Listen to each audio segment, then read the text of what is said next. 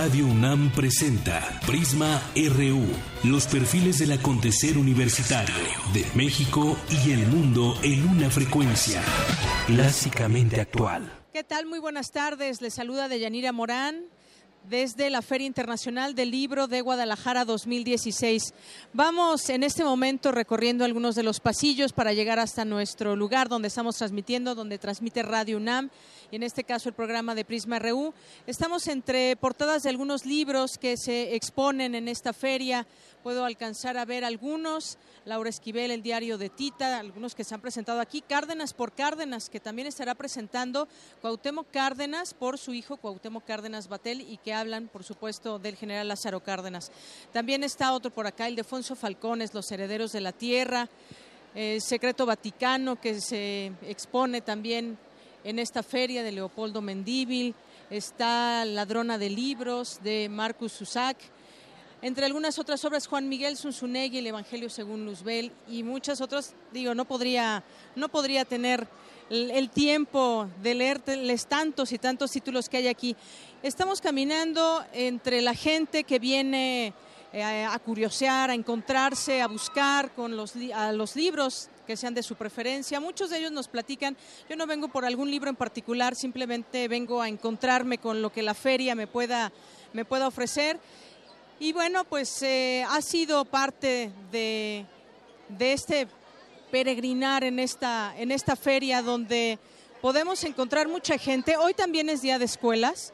Ya eh, ustedes podrán escuchar un poco el ruido ambiente de la gente que camina, va, viene y además pues muchas conferencias, muchas presentaciones de libros, todas ellas de pronto no sabemos ni cuál escoger para poder encontrar a los autores, poder platicar con ellos, poder escucharlos, poderles pedir una firma en sus libros, de sus libros y bueno, pues eh, esto ha sido parte de lo que les hemos traído. Hoy vamos a tener, por ejemplo, vamos a platicar más adelante con la escritora Carmen Boullosa, estaremos platicando con Alberto Chimal, estaremos, no, no solamente son libros esta, esta feria, sino también es música. En unos momentos más estaremos platicando con Tulipa Ruiz y Gustavo Ruiz, que se presentan en este día aquí en la Feria Internacional del Libro de Guadalajara 2016. Ha sido, como le digo, pues muchos recorridos por todos estos lugares. Veníamos también hace un momento del stand de la UNAM, donde sigue ofreciendo todas sus publicaciones, un stand que ha tenido muchas visitas y bueno, ¿por qué no recordarlo? Pues tuvo un premio importante al mejor stand. Hasta el próximo domingo, cuando termina la feria, está lleno de actividades y bueno, pues así vamos a comenzar nosotros el día de hoy y vamos a arrancar también esta emisión con música.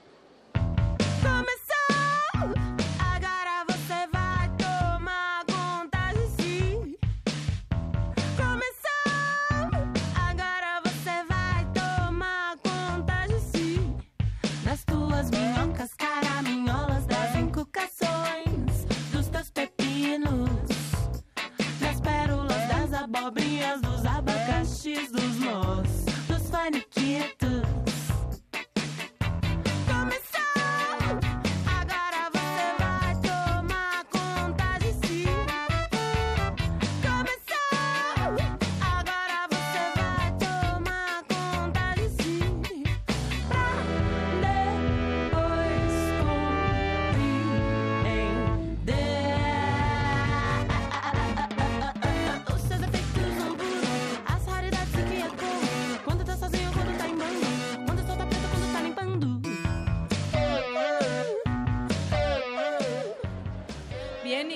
decía que no solamente la Feria Internacional del Libro son libros, también se combina muy bien con la música y hoy vamos a platicar, ya están aquí con nosotros porque además son parte de todo este gran evento y hoy tienen su tocada el día de hoy aquí en México. Tulipa Ruiz y eh, Gustavo Ruiz, que son hermanos, ellos vienen de Brasil. Ella es cantautora, compositora e ilustradora brasileña, nacida en la ciudad de Santos, vivió desde temprana edad en la metrópoli de Minas Gerais. Su discografía se compone de tres placas de estudio, su más reciente creación, Dancé, obtuvo el Grammy Latino en la categoría Mejor Pop Contemporáneo Brasileño y fue nominada como Mejor Artista Revelación. Tulipa construyó lo que ha sido bautizado como pop florestal, con letras llenas de espiritualidad y entre sus principales influencias se encuentran Johnny Mitchell, Gal Costa y Na Otsetti. Bienvenida Tulipa, bienvenido Gustavo Ruiz. Muchas gracias, un honor para nosotros estarmos acá. Muchas gracias. Pues platíquenos un poco de su música. Hoy se van a presentar a las 9 en el Foro FIL, eh, de, aquí de la Expo Guadalajara. Cuéntenme un poco de la propuesta que vienen a ofrecer a los mexicanos y toda la gente que está aquí concentrada, que son no solamente mexicanos, viene gente de, muchas partes del mundo. Sí, claro. Eh, bueno, estamos encantados, es un gran honor estar acá en la Feria del Libro, eh, la feria más grande de, de Latinoamérica y representando a mi país, representando a Brasil soy Gustavo nuestra banda y hoy vamos, tenemos el honor también de presentar para todos eh, un concierto con la banda completa. Entonces eh, he llegado hoy nuestros músicos que hacen los arreglos de metales, entonces vamos a tocar con, con los metales eh, y también vamos a compartir la noche con Adam Jodorowsky y Xavi Los Imanes. Entonces estoy muy contenta también de, compartir la noche con músicos tan importantes. Así es, Adam Adanovsky y Javi Los Imanes, que también compartirán con ustedes el escenario. Gustavo, cuéntanos también un poco cómo te sientes de pronto con, pues, con el tema de enfrentarte a un público diferente, un público en su mayoría mexicanos. ¿Cómo te sientes antes del concierto? Para, ah, en, general, sí, sí, es, siempre una emoción. Eh, para nosotros es una, una, emoción especial tocar en un evento tan importante y tan, tan grande como la FIL. Eh, con gente tan diversa e interesada, tan interesada por literatura, en un momento en que la literatura, el acto de leer está tan disperso. Así es, y yo estaba leyendo que su, pues su ritmo o tulipa construiste lo que, lo que ha sido bautizado como pop florestal. Cuéntame un poco qué, qué significa esto. Eso es un poquito una broma, porque hablo de la necesidad de tenermos que poner una etiqueta en la música que hacemos. Y pienso que podemos cambiar de etiquetas, ¿no?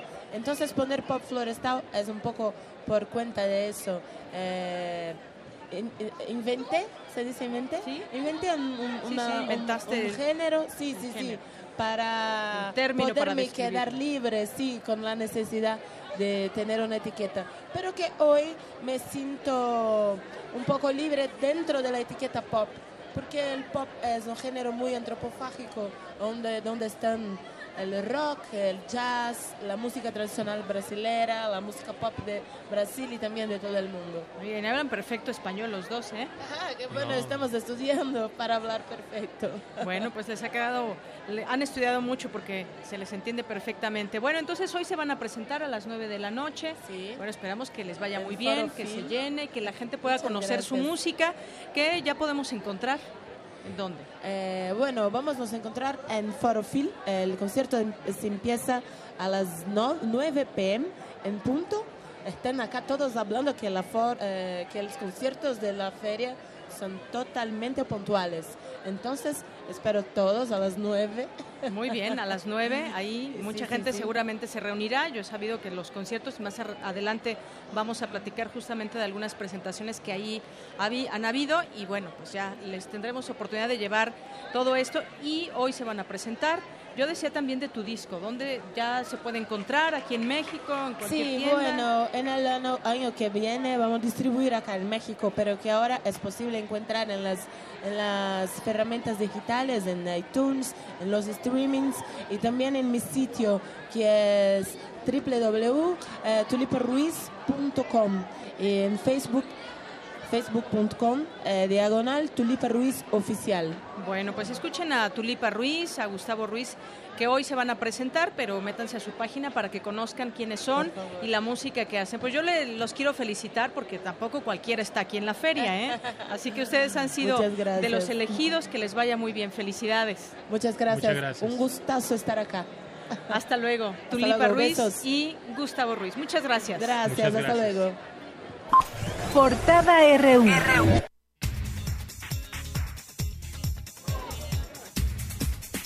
Arrancamos hoy nuestro resumen informativo desde la Feria del Libro de Guadalajara. Se rinde homenaje, el día de ayer se rindió homenaje a Miguel León Portilla. La Universidad de Guadalajara encabezó este festejo. Más adelante le tendré los detalles. Allí estuvimos un, un emotivo homenaje que se le dio a Miguel León Portilla. En el marco de la feria, la periodista Carmen Aristegui llamó a los mexicanos a participar en la vida pública y a ser muy críticos. Justamente en estos momentos está terminando también otra de sus participaciones en la feria, al lado de Lorenzo Meyer.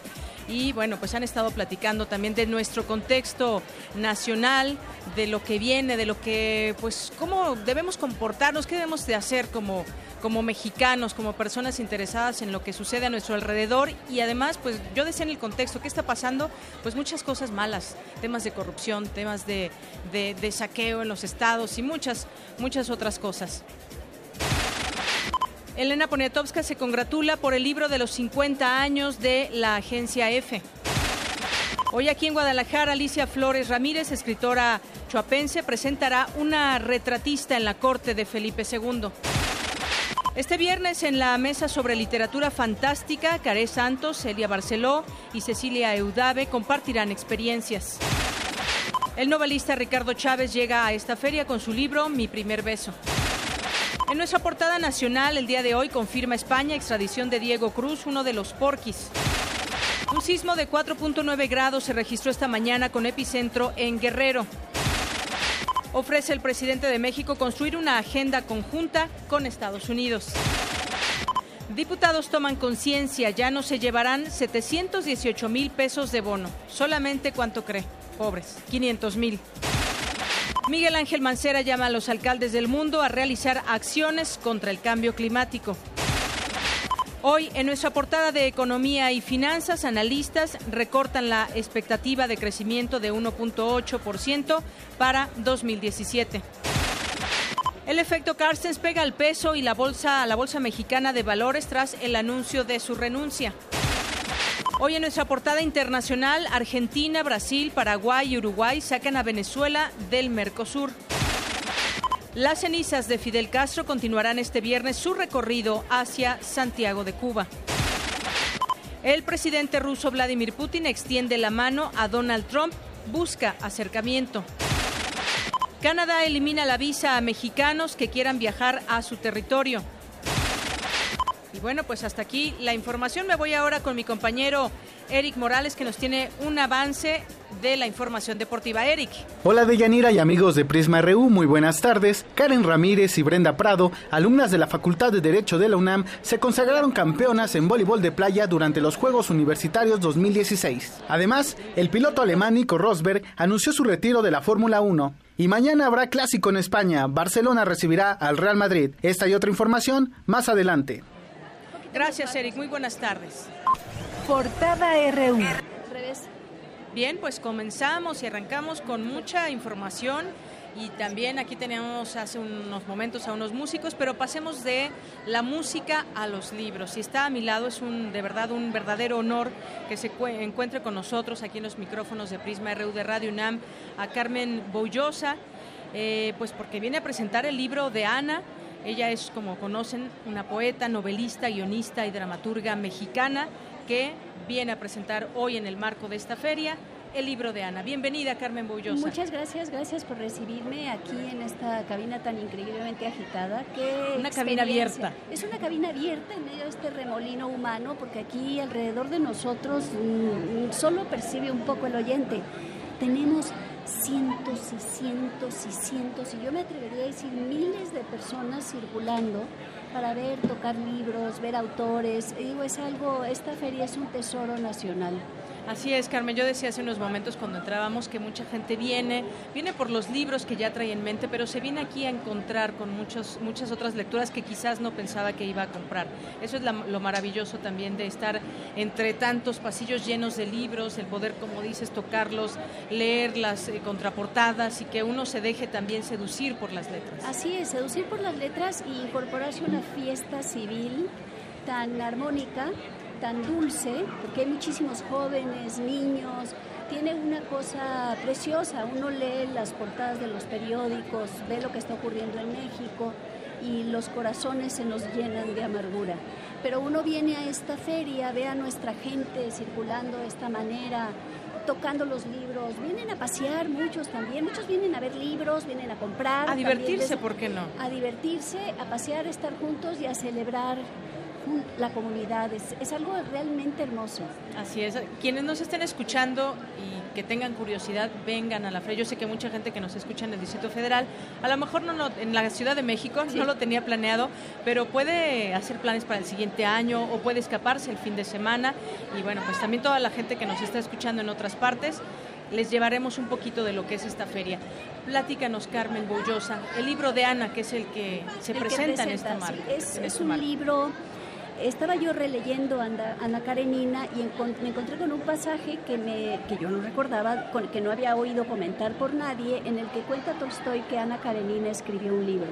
Cuando Levin, que es el alter ego de Tolstoy dentro de la novela, em, la va a conocer, el hermano le dice, ¿sabes qué? Escribió un libro. Y cuando entran a verla al estudio, pasan abajo del retrato extraordinario que le ha pintado Mijailo Ana y eh, ella es con un hombre que es el editor que le quiere publicar el libro, es editor y es escritor y le está diciendo, Ana es buenísimo, dámelo, lo quiero publicar y Ana dice, no, no, no, no lo cito literal, le dice, no, no, no, no, es solamente un borrador. Y después de esta mención al libro de Ana, no vuelve a aparecer el manuscrito de Ana Karenina. Yo pensé que era un poco injusto es una mujer bella, es una mujer inteligente, es una mujer que sufre un ostracismo social por haber escogido ella un deseo. Muchas otras se divorciaban en su época. Ella no consigue el divorcio, deja de ver a su hijo. El costo de su, de su separación es ya no ver más a su hijo que su adoración. Y encima de todo ese horror, Tolstoy la lleva a la muerte, es el hacedor de su historia. Y encima de todo eso, olvida el libro que le atribuyó y yo decidí regresarle su libro, escribirle su libro a Ana Karenina, como ella lo había corregido al final de su vida, ya sumergida en el láudano, porque tomaba todas las noches sus gotitas de láudano, que es opio, que es adictivo. Entonces, ¿cómo quedó su novela ya alterada por la droga, la desesperación, la insatisfacción que siente Ana?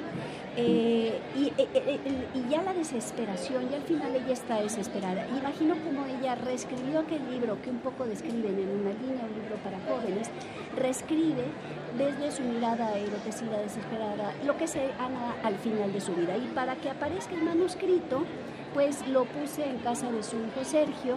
Sergio ya tiene la edad de su madre cuando ella murió. Se, el zar les pide el retrato de Ana Karenina, y eh, al rescatar el, retrato sacan el libro de Ana, encuentran el libro de Ana Karenina y lo vamos a ver en medio de mi novela en que cuento la adultez de los dos hijos y eh, todo está situado un día antes del estallido de la Revolución Rusa, el sábado antes del Domingo Sangriento.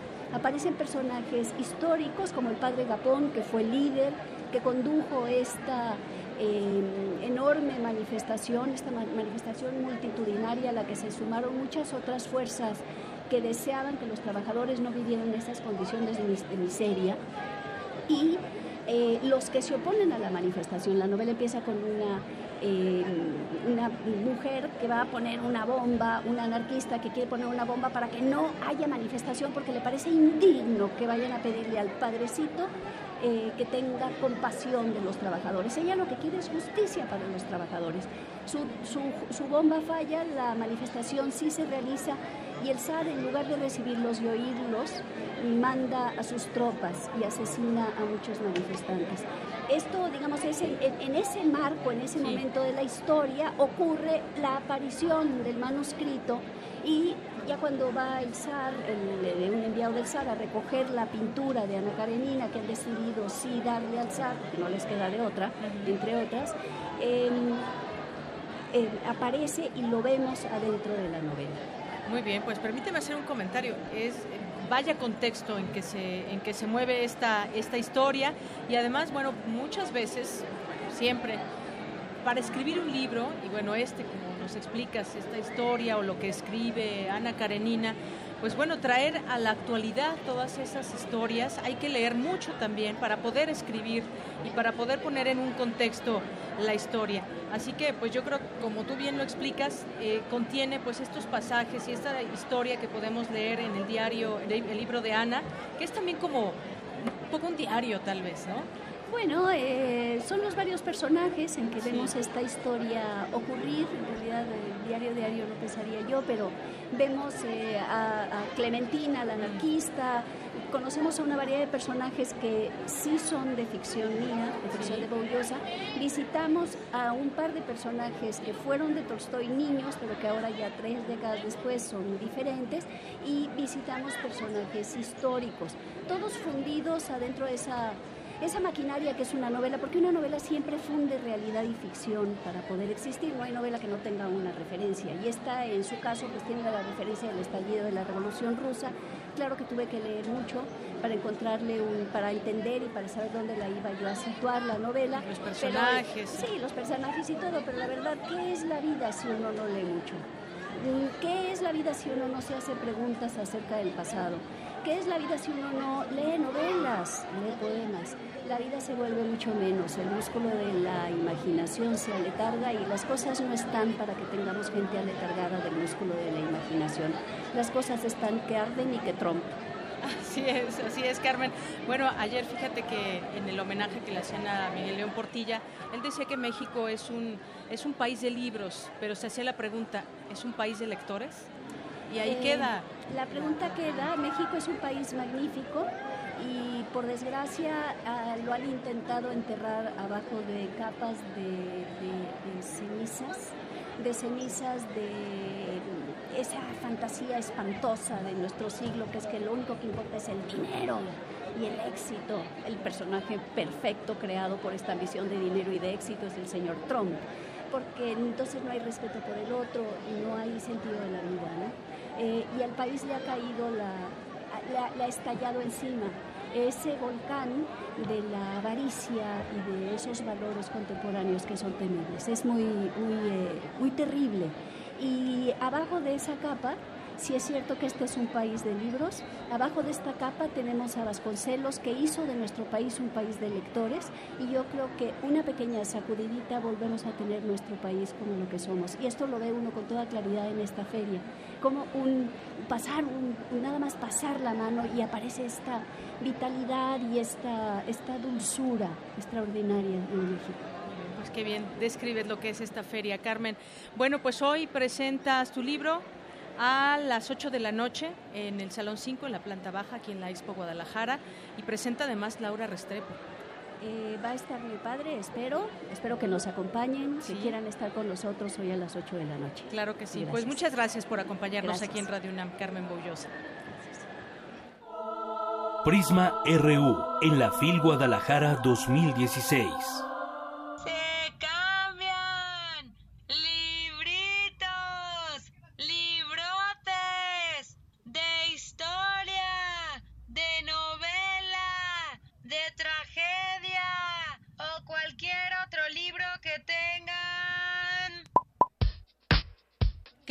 Conocer tu opinión.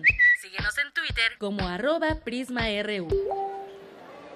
Bien, continuamos aquí en Prisma RU. Vamos a platicar ahora con Dulce García, que también ha estado en varias coberturas, junto con todo el equipo de Prisma RU, que bueno, no nos damos abasto, aunque somos varios, no nos damos abasto con tanta información.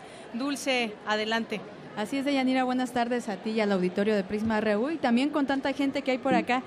Bueno, pues les cuento que hoy asistimos al Encuentro Internacional de Caricatura e Historieta, en donde los caricaturistas hablaron de la importancia de esta propuesta editorial que llama de sobremanera la atención de los jóvenes y que muchas veces son su puerta de entrada hacia la lectura de grandes obras literarias.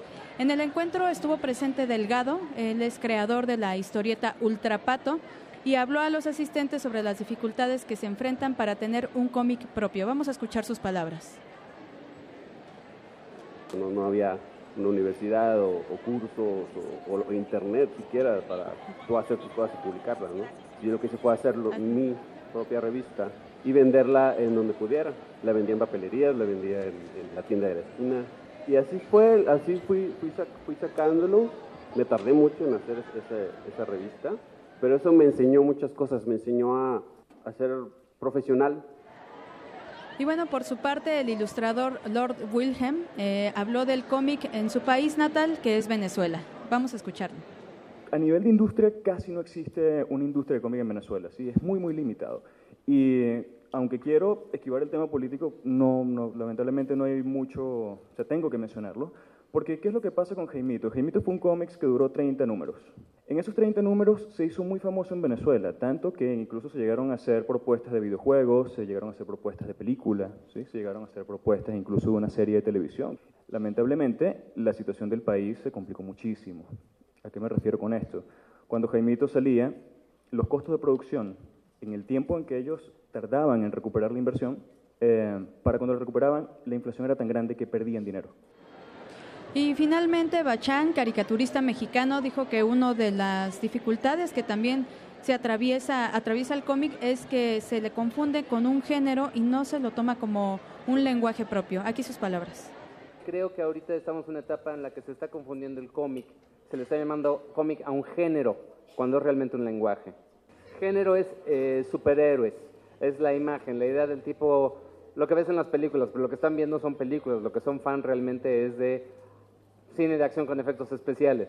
Eso no es cómic, el cómic es lenguaje, es imágenes estáticas en papel, uno tras otro en secuencia.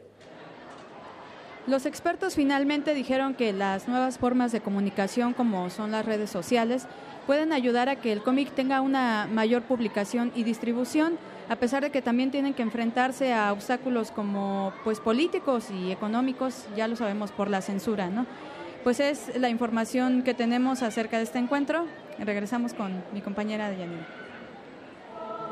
Prisma RU en la FIL Guadalajara 2016. Para nosotros, tu opinión es muy importante. Síguenos en Facebook como Prisma RU. Prisma RU.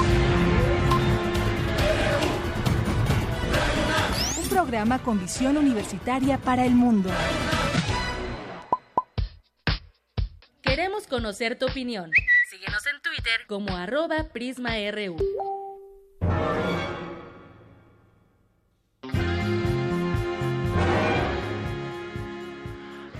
Hola, ¿qué tal? Buenas tardes, amigos de Melomanía y Prisma RU. Mi nombre es Andrea Chamizo, soy compositora y quiero invitarlos al concierto que se llevará a cabo el próximo jueves 8 de diciembre a las 7 de la noche en la sala Manuel M. Ponce en el Palacio de Bellas Artes del ensamble Cepro Music que dirige José Luis Castillo.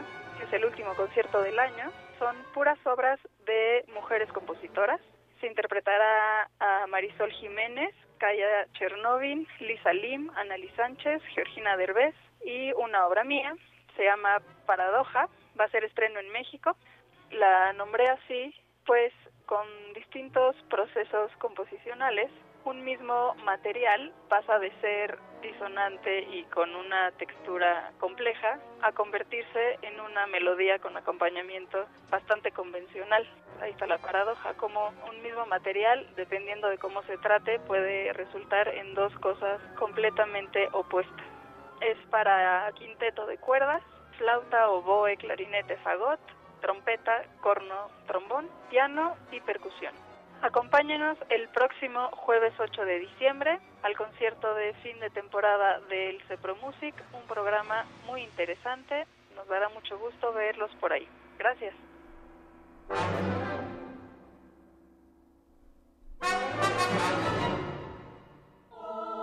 Prisma RU en la FIL Guadalajara 2016.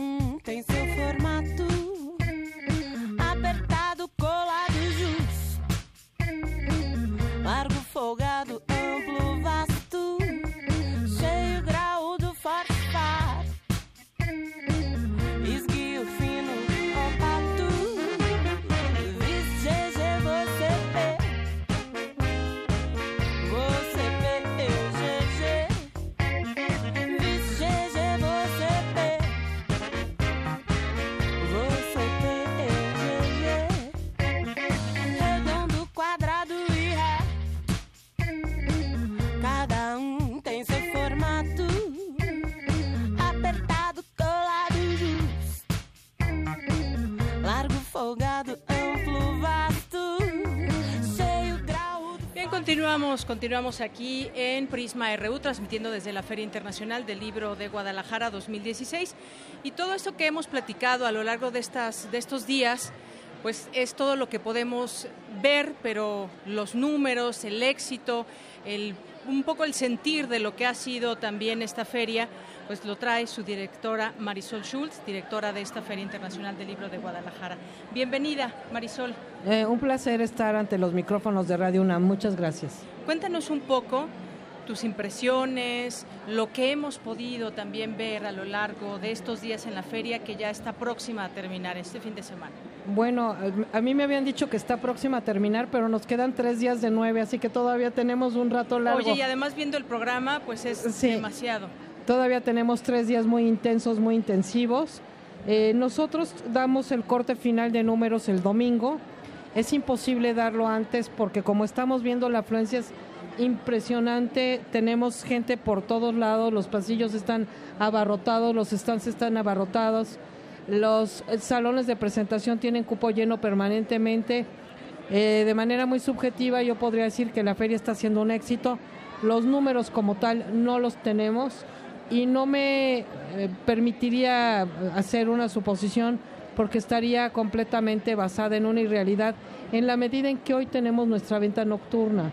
Hoy la cierra, se cierra la feria a las 11 de la noche 11, y convoca a mucha gente que también viene, independientemente de todos los estudiantes que estamos viendo que vienen con sus escuelas, hay mucha gente que se espera a venir a comprar libros justo con esta venta nocturna de 9 a 11 de la noche. Así que aprovechen esta venta nocturna de libros para que se surtan de aquí a- hasta el siguiente año. Y bueno, eh, Marisol, nos decías, bueno, todavía no tienen toda esta numerología, pero yo creo que viendo se da uno cuenta del éxito que ha tenido esta, esta feria y además, bueno, han venido escuelas, han venido muchos jóvenes, niños. Hablábamos de los espacios que hay y bueno, llegar al 30, a la 30 edición de esta feria es sin duda también muy importante y creo que llega en un momento muy importante por todo lo que está pasando en cuanto a las editoriales, autores. La gente sigue escribiendo y también los autores siguen escribiendo, pero la gente también eh, pues lee y este es un espacio que debemos de privilegiar para eso, para fomentar también la lectura. Sí, lo más noble de la feria es que lo que nos convoca es el libro. Lo que nos convoca es el interés por aprender, por leer, por divertirnos.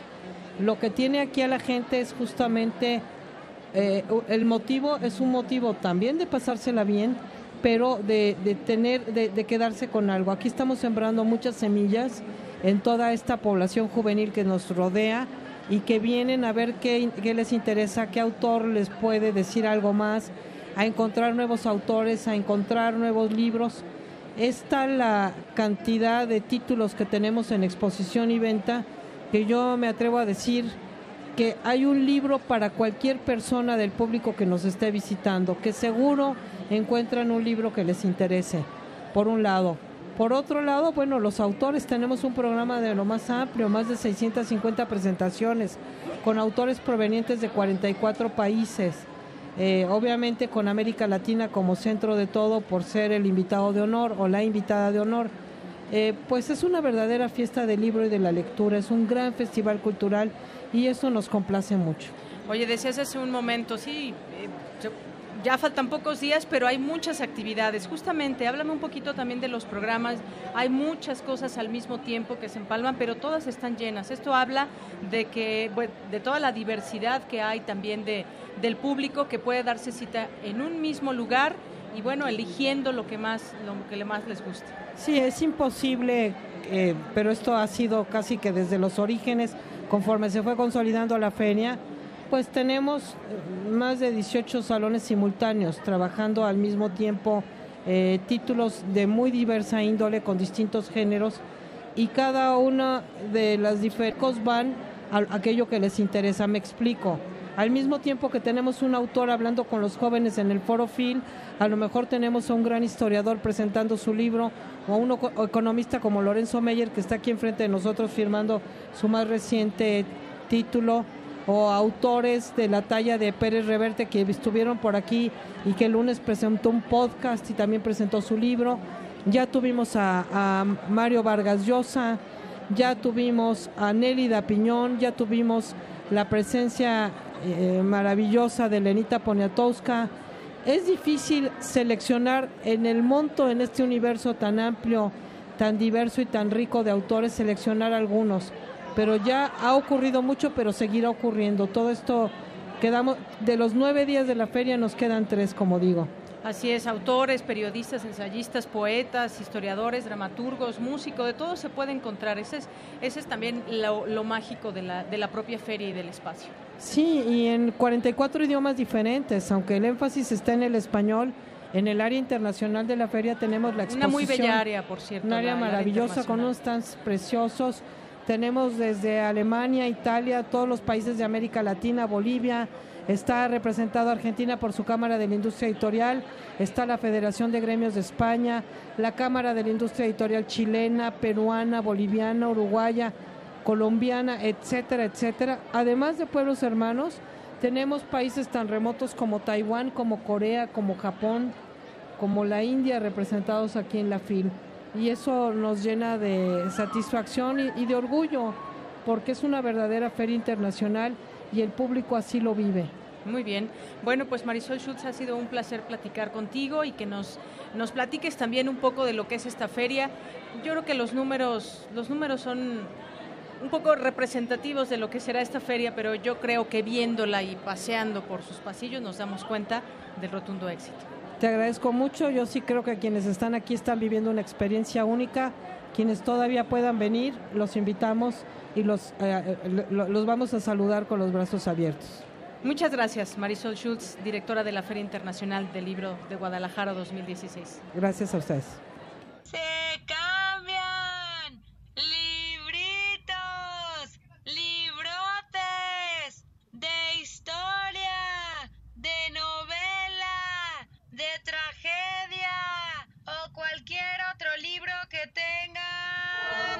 Prisma RU en la FIL Guadalajara 2016. Hola amigos de Melomanía y de Prisma RU. Soy Héctor Infanzón, soy pianista y compositor y quiero enviarles antes que nada un saludo y una cordial invitación para el concierto de mañana, sábado y domingo que se llevará a cabo en la sala en Zahualcoyot con la UFUNAM. Estaré estrenando mi concierto para el gráfono y orquesta. Cardo Gallardo como solista, el privilegio de tocar con una de las orquestas más importantes de este país y quiero obtenerle esta cordial invitación ya que estamos muy, muy, muy contentos de hacer por primera vez un concierto de vibráfono y orquesta en México que concebí gracias a que tengo la sonoridad del vibráfono impregnada desde mi infancia, realmente es mi primer instrumento que yo toqué, jugaba con él, un vibráfono que había en casa, vi a mi papá practicando en su vibráfono, todas esas sonoridades que escuchaba yo mientras él practicaba, él improvisaba, eh, hacía triangulaciones sonoras a través del vibráfono y es un instrumento que me tiene unos recuerdos muy, gratos, muy nostálgicos. Ahí cuando vivía yo en el centro, en, San Juan de Letrán, toda la sonoridad del vibráfono y escuchar la calle y escuchar toda esta sonoridad se me impregnó tanto que bueno empecé a tocarlo de chico y se me quedó esta sonoridad que trato de emplear en el concierto es un divertimento propiamente, tres movimientos en uno solo, están ligados los tres, es un divertimento para vibráfono y orquesta y realmente estoy muy, muy, muy contento que se lleve a cabo este 3 a las 8 de la noche en la sala de Zabalcoyot, 4 también en la sala de Zabalcoyot a las 12 del día y espero verlos por allá.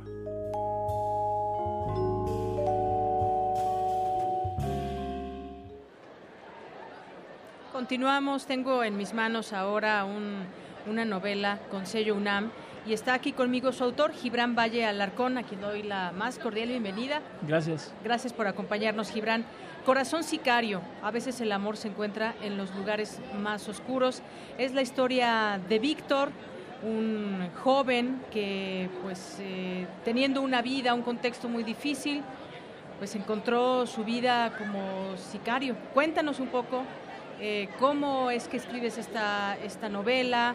Además, déjame decir, premio de novela juvenil 2016, Universo de Letras. Bueno, pues esta historia comenzó como un cuento. Era más compacta, era un cuento de ocho cuartillas y eh, fue un ejercicio que hice para una clase y me gustó tanto que decidí volver la novela, entonces empecé a trabajar en eso en 2014, hasta poquito antes de que, de que cerrara la convocatoria del premio. Eh, de hecho, fue llegué el último día de la convocatoria a, Planeta y dejé el manuscrito, y no fui el único además, ¿no? O sea, ese día llegaron un montón, entonces pues así fue como, como surgió. Primero fue un cuento y después se convirtió en una novela. Además, muy joven, Gibran, ¿cuántos años tienes? 25. 25 años. Bueno, platícame ahora un poco, esta, eh, esta novela, y situándose con el, personaje principal, pues no, me, me, remitió a pensar también en esas historias que suceden en la vida real, donde cada vez jóvenes, más jóvenes, cada vez más jóvenes se enfilan en el narcotráfico y tienen un contexto difícil también que enfrentar y muchas veces pues habrá que entender también esa parte, habrá que contextualizar cómo es que llegan a, a ese lugar, cómo es que eh, pues se te ocurre esa novela también, me imagino, pues muy interesado tú en el entorno, lo que pasa en nuestro país, como noticias, el narcotráfico, todo este tema de las drogas, las armas. Sí, pues eh, finalmente creo que es algo que todos vemos a diario, ¿no? Entonces, eh, a mí me surgía la inquietud. Yo conozco muchas historias, por ejemplo, de Colombia y así, eh, y también historias que se ubican aquí en México pero que no han sido escritas por mexicanos. Entonces creo que a los escritores mexicanos nos hace todavía falta hablar mucho sobre esto, sobre el momento que estamos viviendo de la violencia y que no, eh, no es un tema trillado, o sea, todavía hace falta mucho por decir y finalmente todo esto que vemos a diario, eh, a mí me tocó, y todos lo vivimos, pero por lo menos yo no sé por qué me lo tomo muy personal, el que haya visto cómo el país, eh, en el país nos estalló la violencia en la cara, ¿no? O sea, de repente, mientras hace unos, unos años, cuando yo era niño, podíamos ir muy felizmente a vacacionar a Acapulco y ahora ir a Acapulco es como ir a Bagdad, no sé, algo así. Entonces, pues es difícil y es un tema que, se, que debía de ser plasmado y además creo que era un tema que le faltaba a la literatura juvenil, ¿no? Ya hemos leído mucho sobre vampiros, hombres lobo, magos, temas medievales, que aparte es una literatura que a mí me encanta, yo crecí leyendo eso, yo crecí leyendo Harry Potter, pero también nos hace falta algo que nos confronte con la realidad, que no nos haga olvidarnos de que eh, nuestro mundo, en nuestra sociedad están pasando cosas muy desafortunadas. Así es, dices, nos estalló la violencia en la cara. Es un contexto en el que muchos, muchos mexicanos se enfrentan. Si nos vamos a lugares como en el norte, por ejemplo, Tamaulipas, no, quiero mencionar todos los estados que pueden estar eh, pues incluidos en toda esta lista y además ciudades, no, no podemos hablar quizás de un estado completo, pero sí de lugares donde se han conocido historias quizás muy parecidas a tu personaje. Y yo creo que pues justamente como joven eh, decías, hay muchas novelas que se escriben de tal o cual cosa, a mí me interesa esto, creo que es parte de la realidad, aunque es una novela, es una ficción, es ficción, pero pues finalmente refleja también ese sentir tuyo que además, bueno, pues tú te informas todos los días, sabes qué pasa, te preocupa tu país a final de cuentas. Sí, claro, o sea, aunque a veces no querramos verlo, en realidad sí estamos así, eh, pues siendo testigos de este, de este cambio tan, tan desafortunado que ha tenido el país desde hace algunos años. Y eh, no solamente es el tema de la novela, ¿no? La novela tiene muchas cosas, también tiene una historia de amor, una historia de amor complicada, eh, diferente y otros temas más, ¿no? Finalmente Víctor es un personaje que podría decir generacional, es un, es un, es un chico que nació en los 90 y que pues eh, nos narra cómo pasó de la niñez a la adolescencia y todo eso que conllevaba, ¿no? De cualquier noventero. A los 16 años ya estaba inmiscuido en todo un mundo que... Sí, ya a los 16 es cuando... Que es violento y que es muy fuerte. Es cuando conoce a, a Sebastián y finalmente decide irse con él. Así es, es una historia, como bien dices también, una historia de amor que nos va mostrando también muchas cosas de lo que, de lo que están hechas las personas, de lo que está hecho eh, un personaje como, como el caso de Víctor. Claro, sí, aparte es, es como vivirlo, ¿no? Porque nos está narrando en primera persona y no solamente nos está narrando, sino que lo que yo puse ahí es, es que estamos dentro de la mente de Víctor, ¿no? Es, estamos viendo con sus ojos, estamos caminando en sus, en sus zapatos, estamos sintiendo lo que siente, eh, es, es algo que te hace estar ahí. ¿Es su primera novela? Es la primera publicada y la segunda que escribo. Muy bien, bueno, y seguramente seguirán otras, porque ya vimos tu talento y bueno, yo decía no por nada este premio de la novela juvenil Universo de Letras 2016. Pues felicidades, Gibran, por eh, tu novela, por estar aquí, por el premio y que sigas escribiendo. Sí, claro que sí. Muchas gracias. Gracias a ti. Gracias por estar aquí con nosotros, Gibran Valle Alarcón. Prisma RU. Programa con visión universitaria para el mundo. Queremos conocer tu opinión. Síguenos en Twitter como arroba PrismaRU. Bien, pues continuamos aquí transmitiendo desde la Feria Internacional del Libro de Guadalajara 2016. Hoy en nuestro último día de transmisión aquí y se encuentra conmigo Tamara Quirós, que también ha estado en coberturas diversas en estos días que hemos estado aquí. Cuéntanos de lo que has estado descubriendo, Tamara, y de tu última cobertura. Así es, Deyanira. El séptimo día de esta Feria Internacional del Libro realmente no la terminas, eh, el tiempo apremia, como bien dicen. Y sí, ayer eh, fui a cubrir un evento de Benito Taibo y también Gonzalo Celorio, donde, donde hablaban del legado literario de Gabriel García Márquez, que fue el motivo de este encuentro entre los escritores Gonzalo Celorio y Benito Taibo. En una mesa para Gabo, así se llamó la conferencia, platicaron de las anécdotas y el significado del Premio Nobel de Literatura en América Latina. ¿Te parece si escuchamos un audio? Efectivamente, creo que no se podría entender la celebración de la Feria Internacional del Libro de Guadalajara dedicada a América Latina sin la presencia Gabriel García Márquez, que como bien dice Benito, tuvo América Latina por su casa, y no nada más por su casa, sino por objeto de su gran eh, creación literaria. Leí por primera vez Cien años de soledad en un libro de cubierta azul en la que una carabela colombina sin ningún sustento de agua y sin ningún impulso de viento, se adentraba en las exuberancias de las selvas amazónicas. En contraste con esa tapa de espejismos tropicales, la página legal era tan desértica que ni siquiera advertía que se trataba de la primera edición de la obra, como si los editores no hubieran previsto que la novela, con un poco de suerte, podría alcanzar la gloria de la reimpresión. Esa voz llena de, de, razón era la, de, la del escritor Gonzalo Celorio y también crítico literario, quien hizo una analogía de la obra Cien años de soledad y el amor en los tiempos del cólera. Escuchemos. Gracias a Cien años de soledad, América Latina por fin cuenta con su propia Biblia, en la que se relata nuestra historia desde el Génesis hasta el Apocalipsis, con sus éxodos y sus plagas, sus maldiciones y sus esperanzas, sus transformaciones y sus recurrencias. Cuenta con su Popol Vuh mestizo y continental. Cuenta, en fin, con su Quijote, porque, como ocurre en la obra cervantina, el retrato de la realidad es más preciso, más incisivo, más veraz, en la medida en que más generosos son los atributos de la imaginación del que la mira. No deja de ser muy interesante que el amor en los tiempos del cólera, en donde solamente ocurre una historia, ocupe más páginas que en 100 años de soledad, donde se concentran muchísimas historias.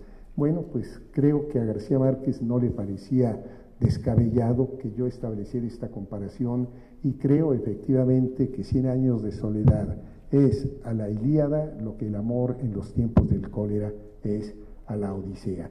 Y estamos hablando de la Ilíada y de la Odisea, es decir, tenemos en nuestro propio patrimonio literario latinoamericano nuestra Ilíada y nuestra Odisea. No es poca cosa. Exactamente, como bien lo dice, no es poca cosa, es una excelente analogía lo que, lo que hizo en esta conferencia magistral eh, Gonzalo Solorio. Por su parte, Benito Taibo comentó la importancia que tuvo Márquez en su carrera.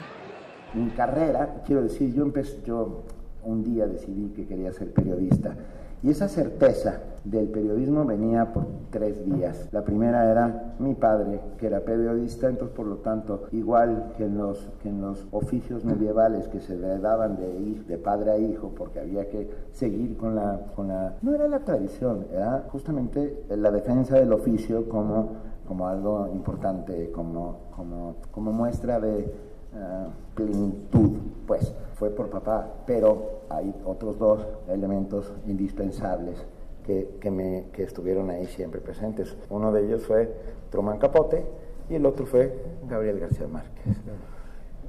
¿Por qué?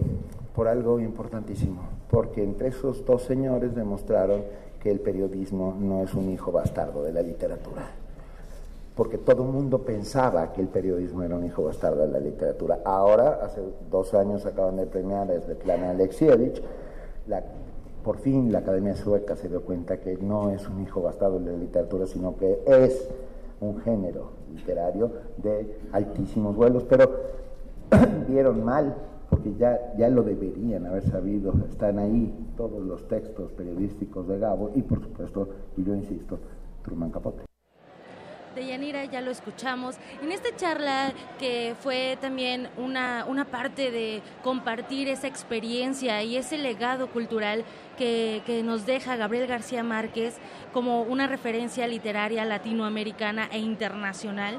Eh, mencionaba, tuvo a muy bien mencionar Benito Taibo, que realmente eh, ¿cómo, ¿cómo le decimos Gabo, no? Esa cercanía, esa hermandad, esa familiaridad con el que nos identificamos también con Gabriel García Márquez, ¿no? Él mencionaba, ¿por qué no le decimos Tabo? O porque, bueno, eh, mencionaba varios autores, eh, a Pablo Neruda, por ejemplo, ¿por qué no le decimos Pablito?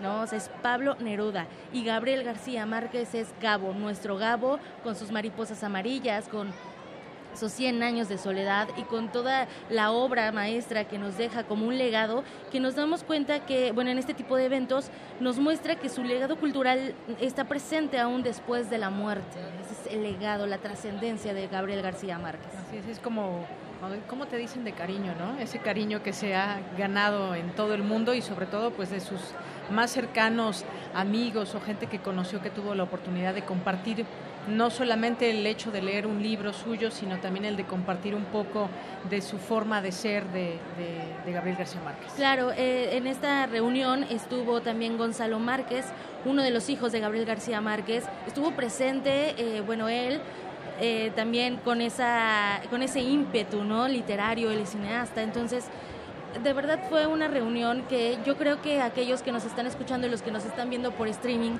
es una oportunidad de no perderse este tipo de encuentros. Eh, de verdad, se pueden, pueden conocer mucho, pueden aprender. a veces no hay esa posibilidad de trasladarse a lo mejor hasta acá a Guadalajara, pero hay otras ferias internacionales de libro, como la de minería, que próximamente se va a dar. Entonces, pueden darse la oportunidad de acudir a estas ferias, sobre todo conocer a los autores de cerca o a los amigos que estuvieron con ellos, como bien lo mencionabas. Así es, eh, Tamara. Y además, bueno, el programa, si lo vemos, todavía resta hoy viernes, hay muchas actividades por la tarde, sábado, domingo y pues sí, es imposible cubrir todo, es imposible asistir a todas, pero quienes nos están escuchando en otras, en otros lugares que no sea Guadalajara precisamente y que no puedan acudir, lo que le podemos decir es que se meta a la página, vea las presentaciones de los libros y quizás le interese alguno y ya eh, publicada esta obra, pues pueda conseguirlo, pues no solamente aquí, en cualquier librería. Para eso están las librerías en todo, en todo el país y todos estos espacios que sirven para ir y darse una vuelta. Yo creo que son pequeñas ferias todas esas librerías que hay en el país. De hecho, no vamos muy lejos. Podemos tener nuestro propio museo, podemos tener nuestra propia librería en casa, precisamente con esta tecnología, la forma, eh, la, digitalización y esta forma de acercarnos a, un mundo globalizado, bueno, también nos puede dar esa oportunidad de leer algún libro de forma digital. En, esta conferencia eh, que les estoy comentando, eh, hubo algo mágico, una joya que nos, nos mostró Gonzalo Celorio, que era la primer, eh, la primera edición de 100 años de soledad autografiada por el mismísimo García De Márquez. puño y letra. De puño y letra, eh, una letra bellísima para mi gusto. y que, por cierto, se los vamos a compartir esa foto en nuestras redes sociales para que tengan esa oportunidad de, de ver lo que nosotros vimos y qué es lo que estamos haciendo ahorita, ¿no? En, en esta feria, tratar de transmitirles un poquito de lo que nos- nuestros ojos están viendo, de lo que estamos aprendiendo, conociendo también, porque nunca es tarde para conocer más. Así es, toda una aventura pasearse por esta Feria Internacional del Libro de Guadalajara, pasearse en ese sentido de conocer, ¿no? Porque cuando vas y paseas, conoces y te detienes a ver este stand, te detienes a ver el otro, te detienes a ver todo lo que, lo que ofrece este hermoso lugar, espacios también, espacios lúdicos para los niños, para los jóvenes que vemos por aquí.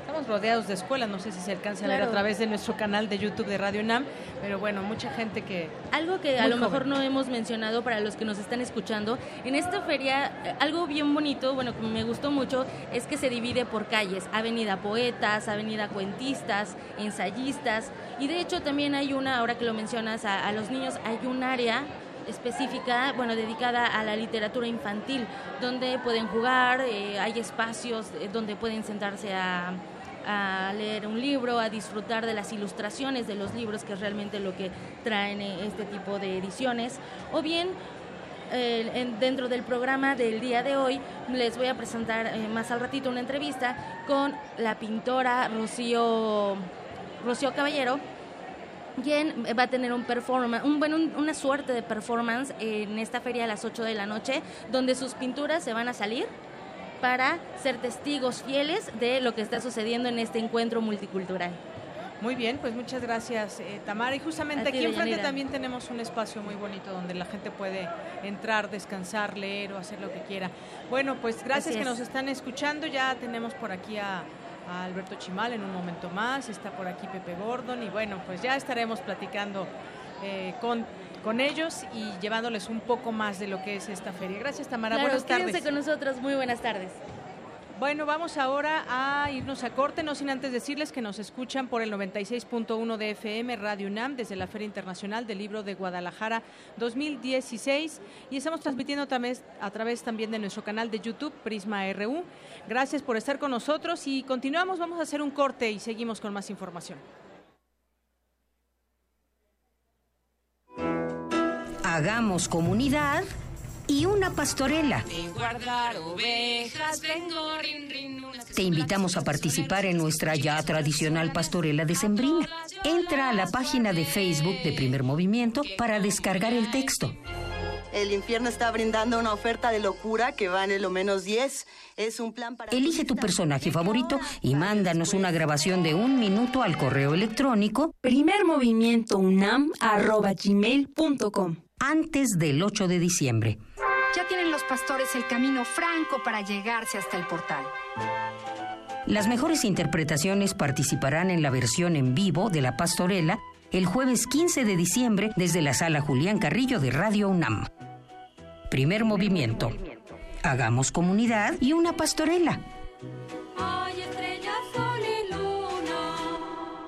Ingredientes para hacer la pócima de la diversión.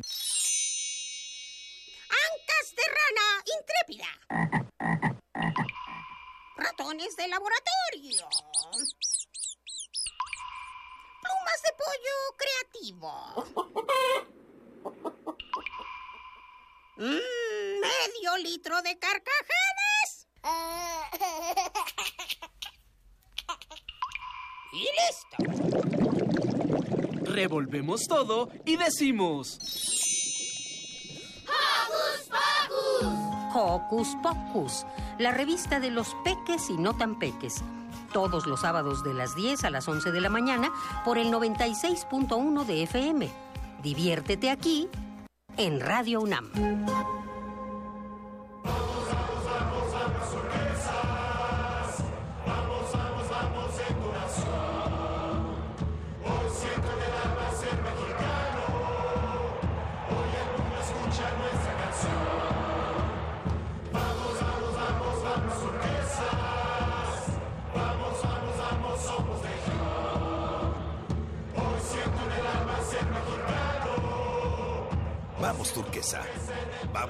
Nueva alianza. En un mundo desigual e intolerante, ¿cuál es la línea que nos separa del otro? Sin margen. Borramos fronteras. Acompaña a Luisa Iglesias y conoce los ecos de la diversidad social.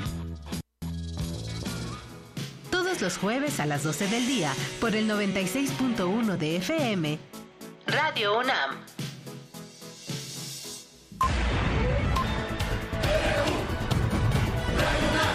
Prisma RU. Con Deyanira Morán.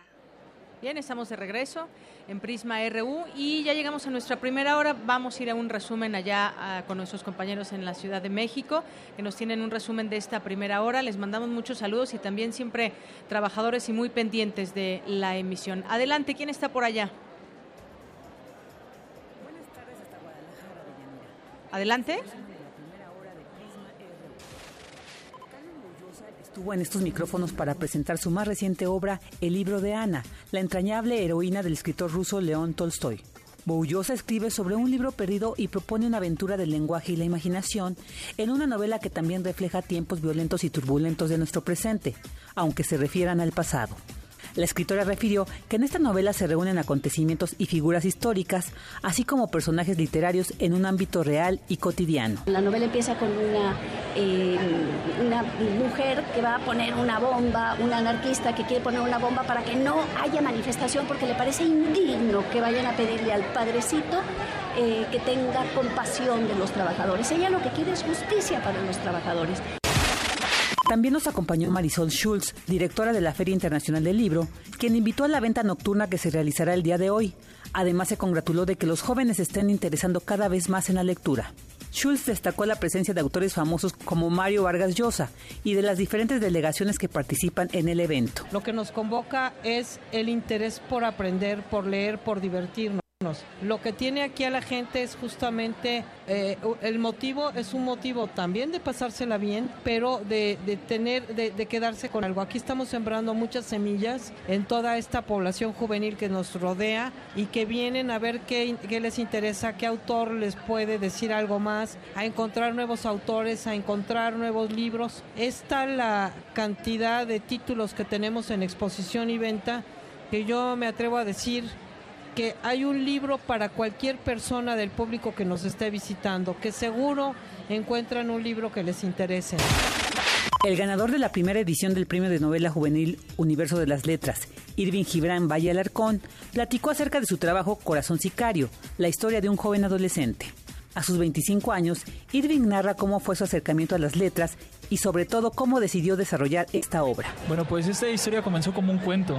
Era más compacta, era un cuento de ocho cuartillas y eh, fue un ejercicio que hice para una clase y me gustó tanto que decidí volver la novela, entonces empecé a trabajar en eso en 2014, hasta poquito antes de que, de que cerrara la convocatoria del premio.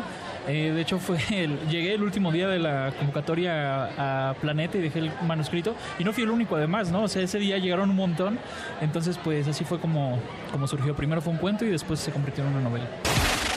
En la próxima hora conversaremos con la periodista Anabel Hernández y con Alberto Chimal. No le cambie, quédese con nosotros. Prisma RU en la FIL Guadalajara 2016. Muy bien, pues muchas gracias a mi compañera Virginia Sánchez que nos tuvo la, el resumen de esta primera hora de Prisma RU. Y arrancamos esta segunda hora, ni más ni menos que con Alberto Chimal. Él es narrador, dramaturgo, ensayista, eh, minificcionista mexicano. Nació, él es de Toluca, Estado de México. Es también... Eh, pues ganó el premio Becarios del Centro Toluqueño de Escritores y ha venido, ha tenido una agenda llena en el marco de esta Feria Internacional de Libro Guadalajara 2016. Antes que otra cosa, Alberto Chimal, te doy la bienvenida y un gusto estar aquí contigo. Al contrario, muchas gracias por recibirme. Ah, en un rato más vas a presentar la mesa La realidad de lo fantástico. Empezamos por ahí, es a las 4 de la tarde en el Salón 5, ¿verdad? Así es. Para quien quiera ir a, a, a escuchar a Alberto Chimal, que, que, que además eh, pues presentas la mesa y otros, eh, otros acompañantes. Pero cuéntanos de qué va esta, esta mesa, La realidad de lo fantástico. En esta mesa me toca moderar una conversación entre tres autoras eh, hispanoamericanas. Este, seguramente muchos eh, o, varios de los, de los escuchas conocerán, por ejemplo, a Cecilia Udave, que es autora de Guadalajara, o a Elia Barceló, que tiene una larga carrera como autora de fantasía y ciencia ficción. Eh, y vamos a hablar acerca de eso, justamente, de cómo se eh, dan las obras de imaginación fantástica, las que se inventan mundos más allá del que vemos cotidianamente en la literatura en español.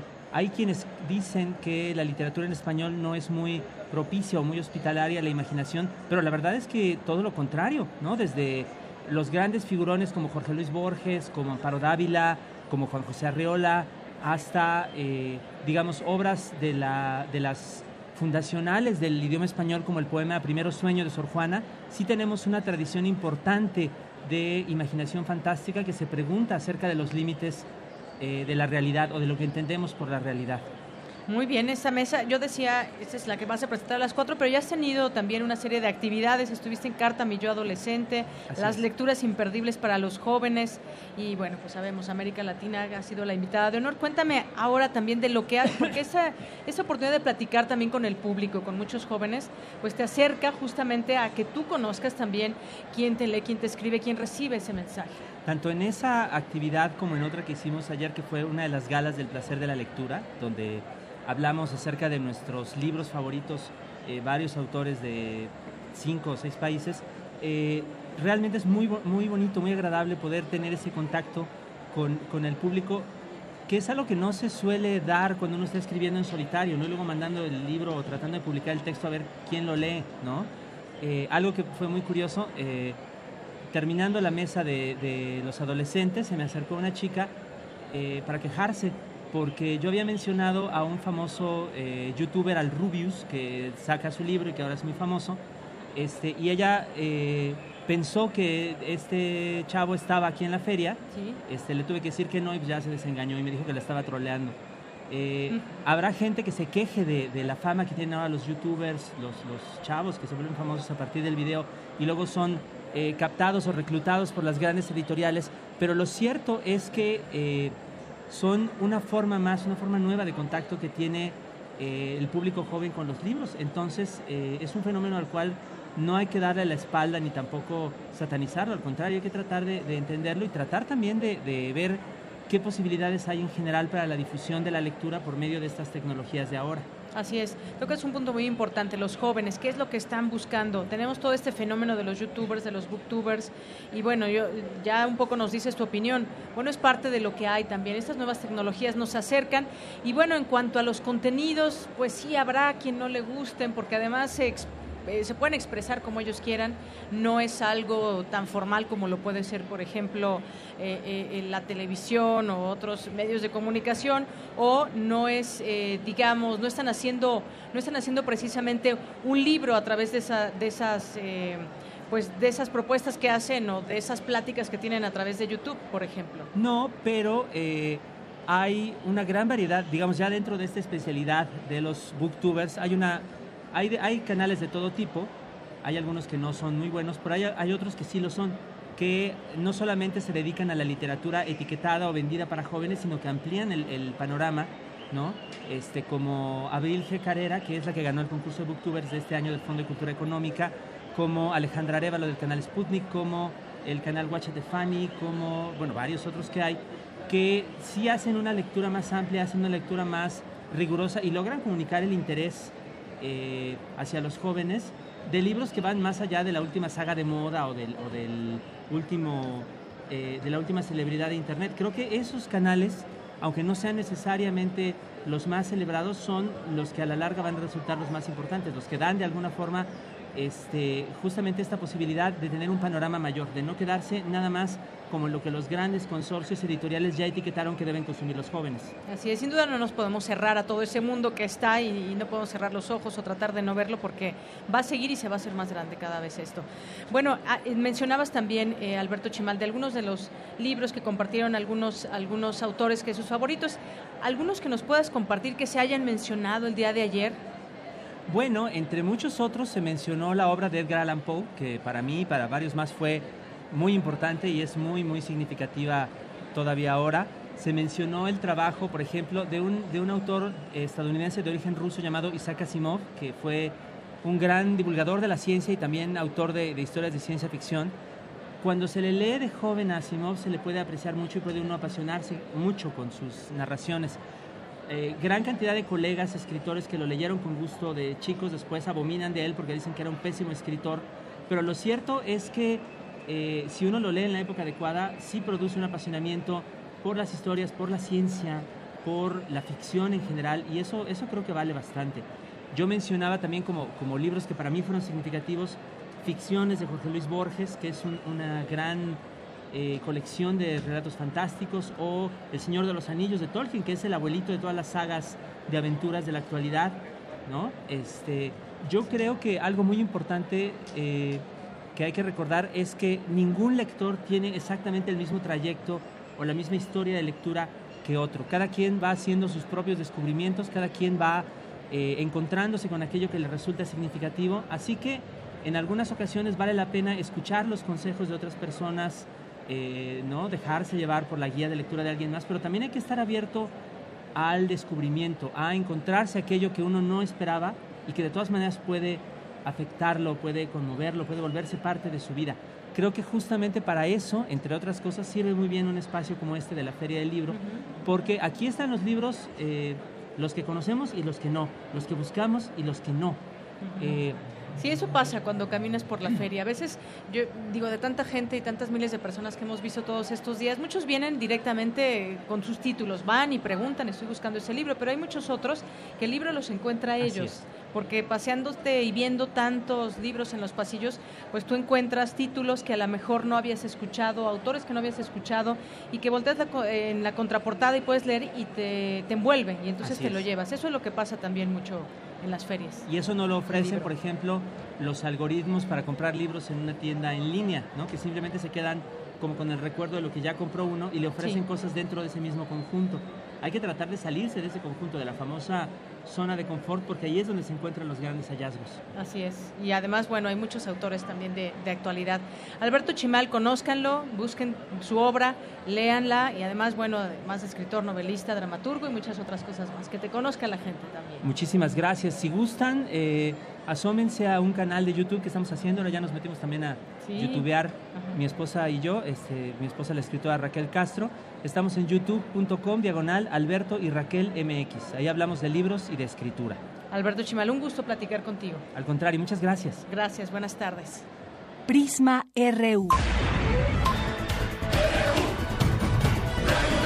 Un programa con visión universitaria para el mundo.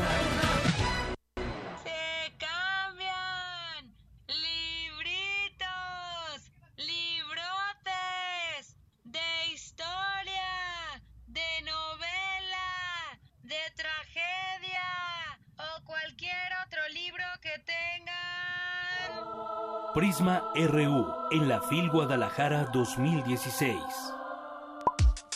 Para nosotros, tu opinión es muy importante. Síguenos en Facebook como Prisma RU. Queremos conocer tu opinión. Síguenos en Twitter como arroba PrismaRU. Las que estamos teniendo Ahorita. de ciencia y poesía. Muy bien.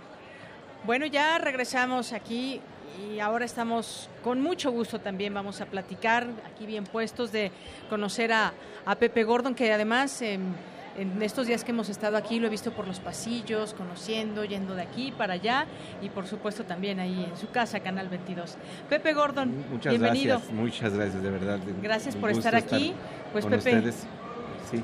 Pepe Gordon es un novelista, ensayista, periodista cultural y bueno, lo conocen seguramente muchos también por su trabajo en el periodismo cultural y en Canal 22, donde tienes ahí tu participación, tu programa, que nos da mucho gusto verte. Gracias, Pepe. igualmente. Pues cuéntanos primero tus impresiones de esta feria, cómo la has visto, cómo has participado tú también en este eh, importante evento donde podemos encontrar de todo lo que tenga que ver con las letras y una gran diversidad de, pues de textos, lo que puede encontrar en una feria, pero que tiene mucho significado llegar al número 30, por ejemplo, de esta Sí, fila. fíjate que es muy interesante porque estamos ante un semillero. Aquí hay ideas que silenciosamente están buscando a sus lectores, están circulando, encerradas en los libros, listas para vivir con fertilidad en nuestro intelecto, en nuestra imaginación, y eso es lo que me parece interesante. Si, si pudiéramos de alguna manera ver las ideas que están circulando por aquí y, la, y la potencialidad que tienen, si fueran luminosas las ideas, esto estaría más que iluminado, porque verdaderamente aquí estamos... Más que una noche de estrellas. Más que una noche de estrellas, estamos hablando prácticamente de una galaxia de libros y de ideas. Y esto es algo que a mí me llama profundamente la atención, porque fíjate que cuando se habla de las galaxias, algunos calculan que hay galaxias que pueden tener más de 100 mil millones de estrellas. Y cuando se hacen estimaciones de las neuronas que tenemos en el cerebro, podríamos hablar de que hay estimaciones también que plantean que hay más de 100 mil millones de neuronas. Entonces estamos hablando de una especie de galaxia en el cerebro y esta galaxia flota también en los varios cerebros que circulan, entonces estamos realmente ante todo un universo de imaginación, de inteligencia y creatividad, en donde están presentes tal vez las soluciones para los problemas que vivimos. Porque hoy en día que se habla tanto de muros y de fanatismos, realmente la única forma de saltarnos esos muros, lo que es realmente, lo que tiene capacidad de brincar todos esos obstáculos, es la imaginación de la ciencia, de la educación y de la literatura y el arte.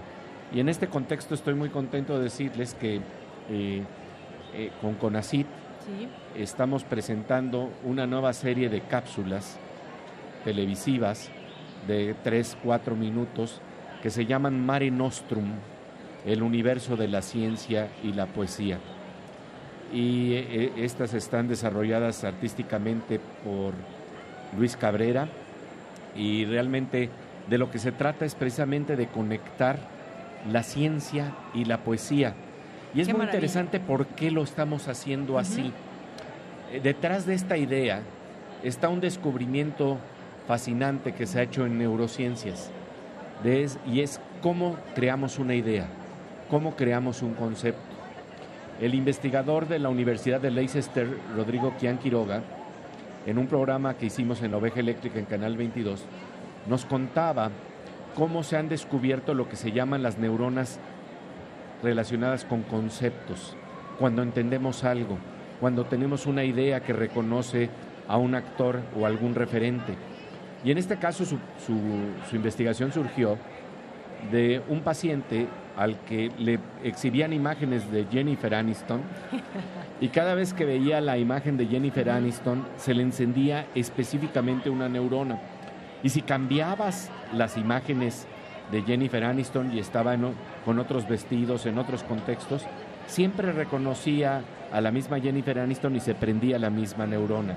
Y esto nos habla de que tenemos entonces también una imagen que hace que tú me reconozcas y que yo te reconozca, porque estamos identificando un concepto de que exista la neurona de Maradona y de tantos otros referentes. Lo interesante es que también esto ocurre por asociación, es decir, en la misma neurona de Jennifer Aniston tenemos codificado por asociación las neuronas de los, los participantes en el elenco de la serie Friends. Y esto habla de que para el tejido de la memoria, se ha descubierto algo que ya sabíamos desde la antigüedad, que con la asociación es como se, se construye nuestra memoria y que por lo tanto no debemos de memorizar todo, sino entender los conceptos básicos que van de alguna suerte interrelacionando mundos y haciéndonos entender y comprender. Y utilizando esta idea, entonces lo que tratamos en esta serie de Mare Nostrum es cómo podemos correlacionar ideas que son inéditas. ¿Cómo nos podemos abrir a lo inédito? Porque cuando estamos hablando de Jennifer Aniston y de Maradona ya están en nuestra memoria. Pero ¿cómo nos, ¿cómo nos, abrimos a las ondas gravitacionales? ¿Cómo nos abrimos al concepto de computación cuántica? ¿Cómo nos abrimos a relatos tan extraños como el jardín de senderos que se bifurcan de Borges? Y justamente el primer ejercicio nos muestra a Borges en esta maravillosa historia del jardín de senderos que se bifurcan y fenómenos muy extraños que ocurren también en la física moderna, que al correlacionarlos tal vez empiezan a taladrar un nuevo concepto para tener ahora ya la neurona de Jorge Luis Borges, la neurona del jardín de senderos que se bifurcan y la neurona de la computación cuántica. Muy bien, pues qué interesante, Pepe Gordon, todo esto que nos platicas, la manera en que, en que nos, nos haces entender muchas cosas. Y bueno, ¿cuándo com- comenzarán estas cápsulas informativas Mare Nostrum? La primera, la primera ya la pueden observar en el stand de CONACIT, aquí en la Feria Internacional del Libro de Guadalajara. Y a partir de abril vamos a empezar con un programa de una serie de pr- 12 primeras cápsulas, en donde vamos a tener, por ejemplo, ondas gravitacionales y vamos a hablar de Miguel Alcubierre, el, el director del Instituto de Ciencias Nucleares de la UNAM, pero junto también con Julio Cortázar para identificar lo más sutil que se puede captar en ciencia con lo más sutil que se puede captar en literatura y empezar a troquelar nuevas ideas. Y lo interesante es que van a estar también disponibles en las redes sociales, en YouTube, en todos los canales públicos de televisión, en Canal 22, en TV UNAM, en todos los canales que quieran eh, mostrarlas. Y también eh, a nivel de toda Iberoamérica van a estar presentes precisamente para despertar esta capacidad de asombro y de curiosidad y de circulación de ideas que es vital en este siglo XXI. Maravilloso. Pues muchas gracias, Pepe no, no, Platicar contigo es un deleite, o más bien escucharte. Y, y me quedo con eso que platicabas. estamos ahorita sumergidos en esta galaxia de ideas y de tantas cosas entre miles de personas. Nos quedamos con eso. Aquí están muchas de esas soluciones que de pronto esperamos para nuestro país, para el mundo, discutirlas, exponerlas. Yo creo que ya es, es, ganancia y es, es eh, ganar tiempo. y pensar fuera de la caja. Eh, decía Abraham Maslow que cuando nuestro único instrumento es un martillo, todo lo vemos en forma de clavos. Y ese es el problema que tenemos. Tenemos que salir a pensar fuera de la caja y justamente la inteligencia de la ciencia y de la imaginación y del el arte nos permiten salir de la caja. Muy bien. Pepe Gordon, muchas gracias. Muchas gracias. Hasta luego. Prisma RU en la FIL Guadalajara 2016.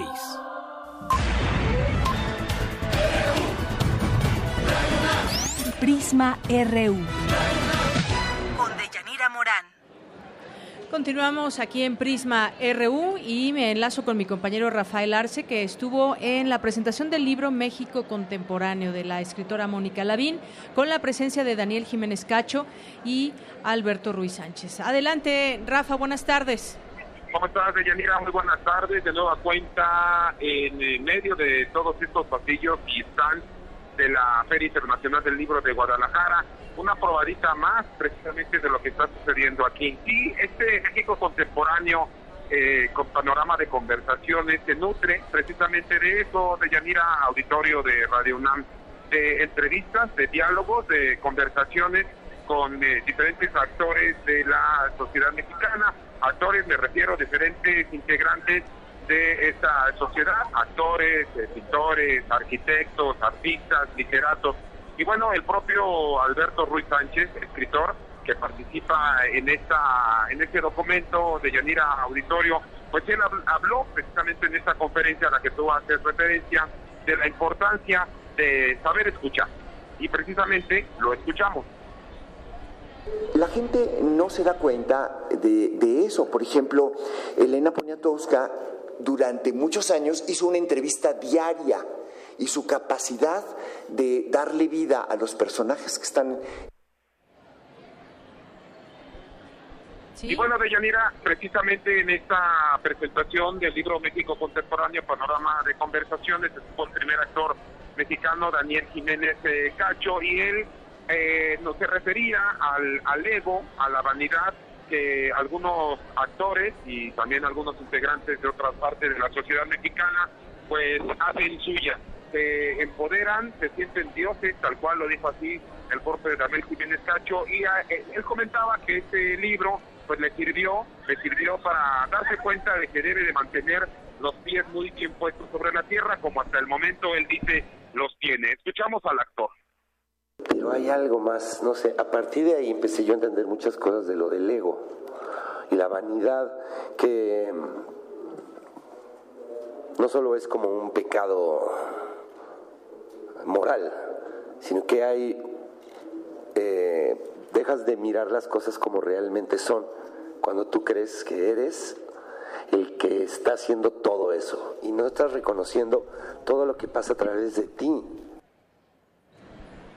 Pues, Deyanira, tenemos la fortuna de estar con la autora precisamente de México Contemporáneo, Mónica Lavín. Mónica, muchas gracias, estamos en vivo, los micrófonos de Radio UNAM. Tu experiencia, ya nos platicabas tú, de, del valor que tiene eh, eh, el saber escuchar, pero también el saber eh, conversar. Mónica, muchas gracias.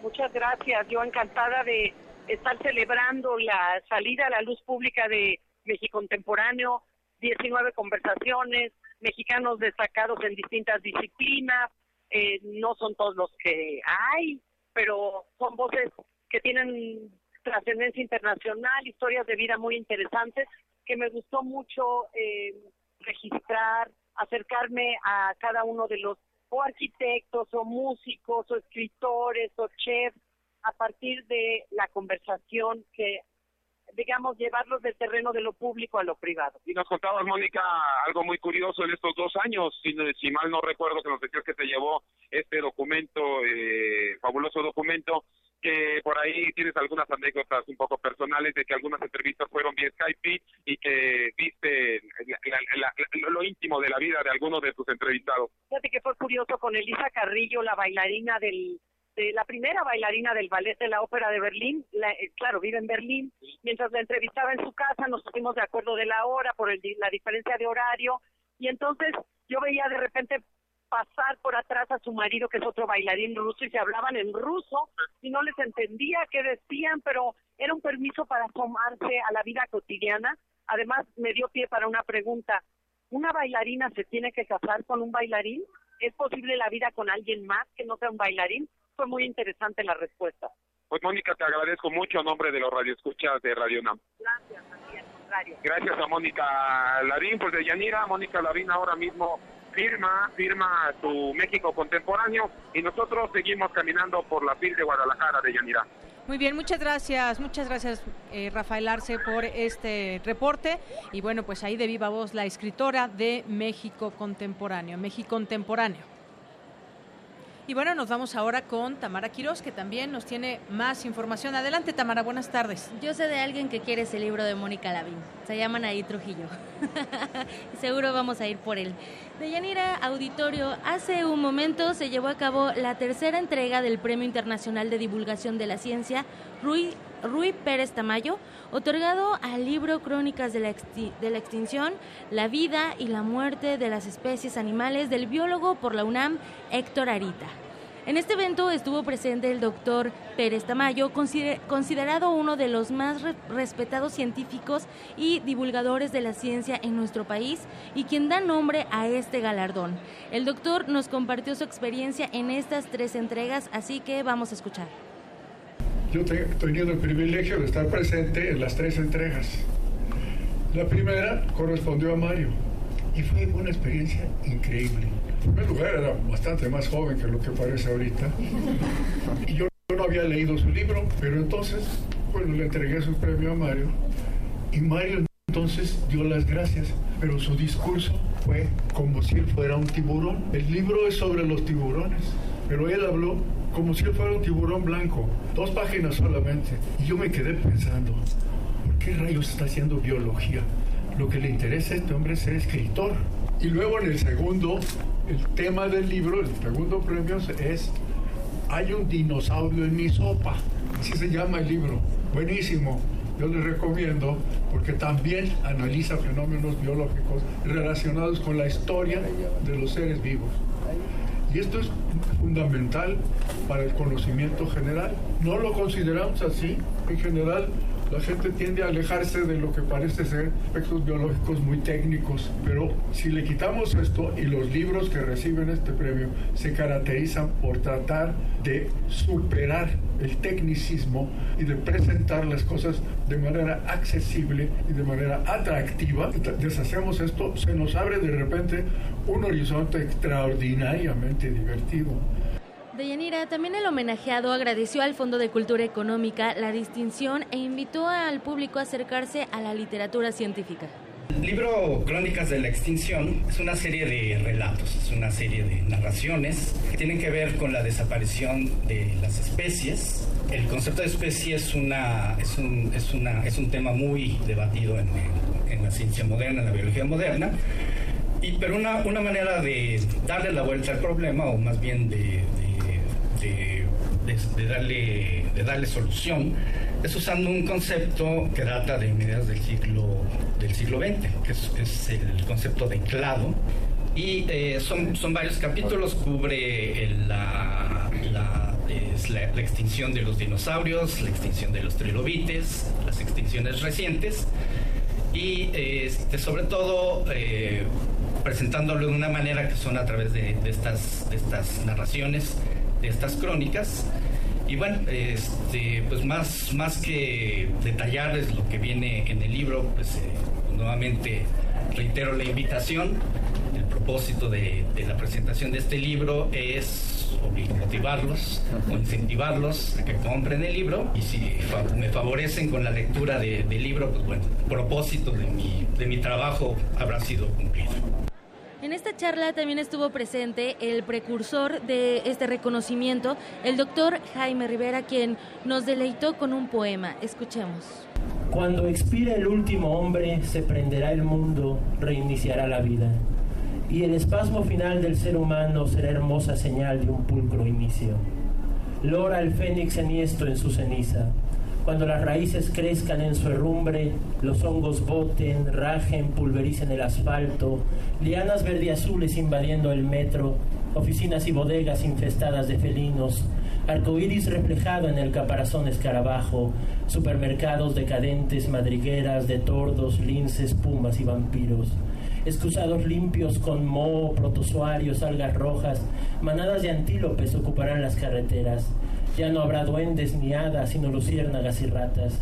La música volverá a fundir aullidos de coyote, avanzará la selva sobre ruinas de titanium y la luna sonreirá a transbordadores apagados. Ácaros y chinches comerán poemas, ensayos y novelas. Los grandes literatos serán nidos de arañas. En tanques y cañones anidarán blancas palomas y los barcos estancados se tornarán de vida recifal. Serpientes enroscadas en las lámparas, mapaches royendo cables de pantallas, un tapiz esmeralda y húmedo como hormiguero y un telón de enredaderas como pátina, caimanes escapando del subsuelo, lémures aferrados al semáforo, mandrágoras, lapas, erizos en la base, cormoranes en la cima de una planta petrolífera. Sobre el altar de las iglesias, orangutanes copulando. En la pila del bautismo, los sapos con sus hembras. Habrá armonía, rutilante fiesta, millones de bacterias inereidas, escorpiones en pirámide, veneno y conmoción. No más nombres ni palabras, solo trinos y frecuencias de un delfín. Polvo, polvo y ruinas, lo nefando del soberbio. La estatua de la libertad bajo las aguas. El arco del triunfo sobre un iceberg. El muro de los lamentos, termitero en jungla. Museos, estadios, terminales, escarcha, tronador en ímpetus. Filas enteras de camiones serán cubiertas por el musgo, convertidas en montañas de una alfombra florecida. florecida. Nada de religión, dinero, asco, sino rugidos, bandadas, migraciones. Reiniciará la evolución, la verdadera, sin errores, sin insultos. Saltos, ardillas y lagartos de rama en rama temblorosos, signos de festejo colorido en vigencia de poesía, única transparencia del arroyo, el tiburón que despedaza focas y perfume de tormenta que acaricia los volcanes, otra vez un planeta sano, fértil. La gloriosa fecha donde no exista, donde no quede mínima huella del humano, lo profetizo, el fin de la idiotez de la filosofía. Lo sueño y no saben cómo deseo que en este lugar, en esta época, se borre la tinta en el abismo de las aguas, se disuelva, se lo traguen los peces y como último tributo al ser humano que defequen este poema. ¿Qué tal? Eh, nos damos cuenta que la literatura y la ciencia, sobre todo el arte, pues no van de la mano. El autor de Crónicas de la Extinción, la vida y la muerte de las especies animales, mencionó que está dirigido principalmente a estudiantes de nivel secundaria, preparatoria o aquellos alumnos de los primeros semestres de la universidad, porque toca temas que te adentran a la investigación científica. Los invitamos a adquirir, eh, bueno, este libro y a conocer más sobre el trabajo que se está realizando. Deyanira, Nos escuchamos más tarde. Claro que sí, Tamara. Muy buenas tardes. Luego de aquí nos vamos con el zarpazo. Ya está listo. Eric Morales. Adelante.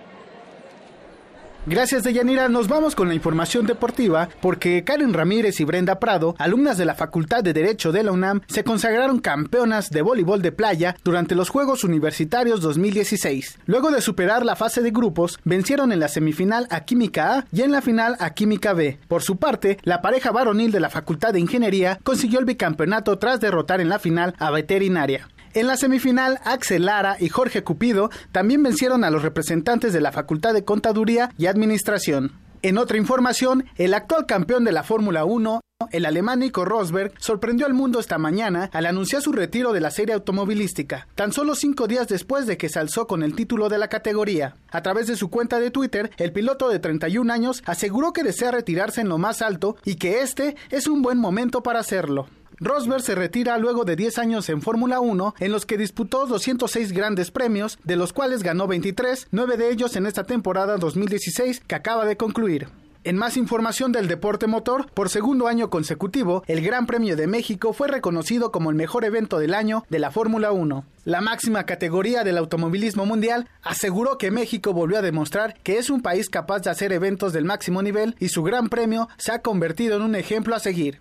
Y ahora nos vamos con el fútbol europeo porque mañana se jugará un clásico más del fútbol español, pues el Fútbol Club Barcelona recibirá al Real Madrid. Luis Enrique, técnico de los catalanes, dijo que el clásico contra los merengues siempre es un partido especial. Y es un partido para nosotros eh, especial porque es nuestro eterno rival, es un partido especial porque lo jugamos en el Camp Nou y es un, un aliciente más para, para afrontar esta jornada con, con la idea de, de hacer un gran partido porque necesitamos de, de, ese nivel para poder superar a, a, un rival de esta calidad. En tanto, Zinedine Zidane, estratega del equipo del Rey, aseguró que no hay favoritos en este tipo de partidos.